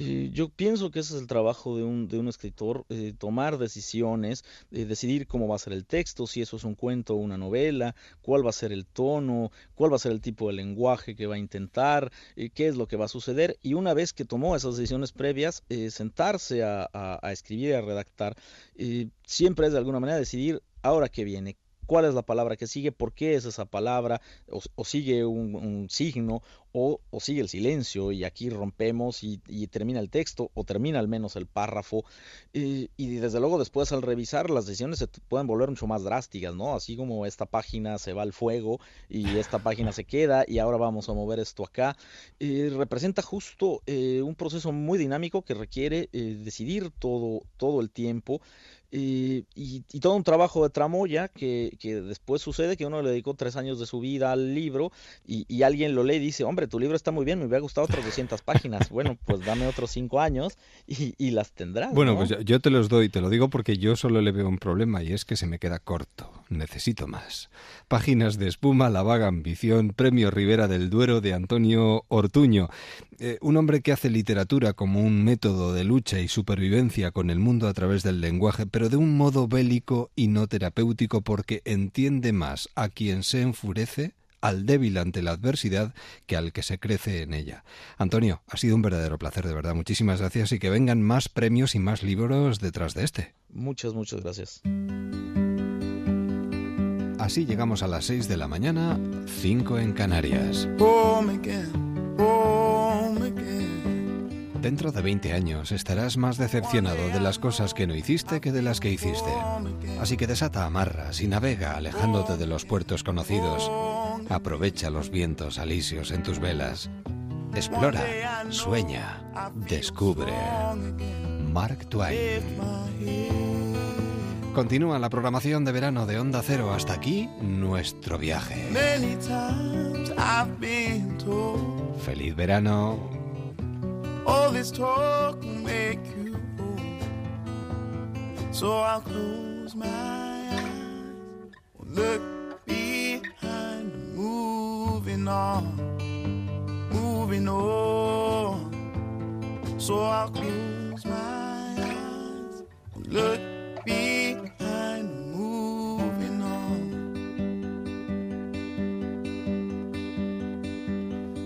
Lost again, again. One day I know our paths will cross again. Smile again, smile again. One day I hope to make you smile again. I will.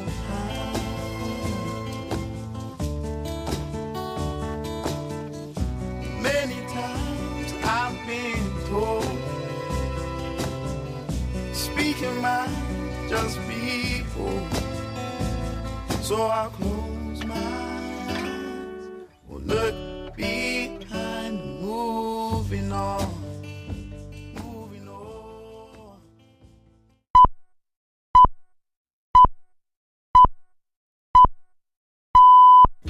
Aquí comienza El Transistor. Ángel Rubiano. Tu afición es sentimiento y tiene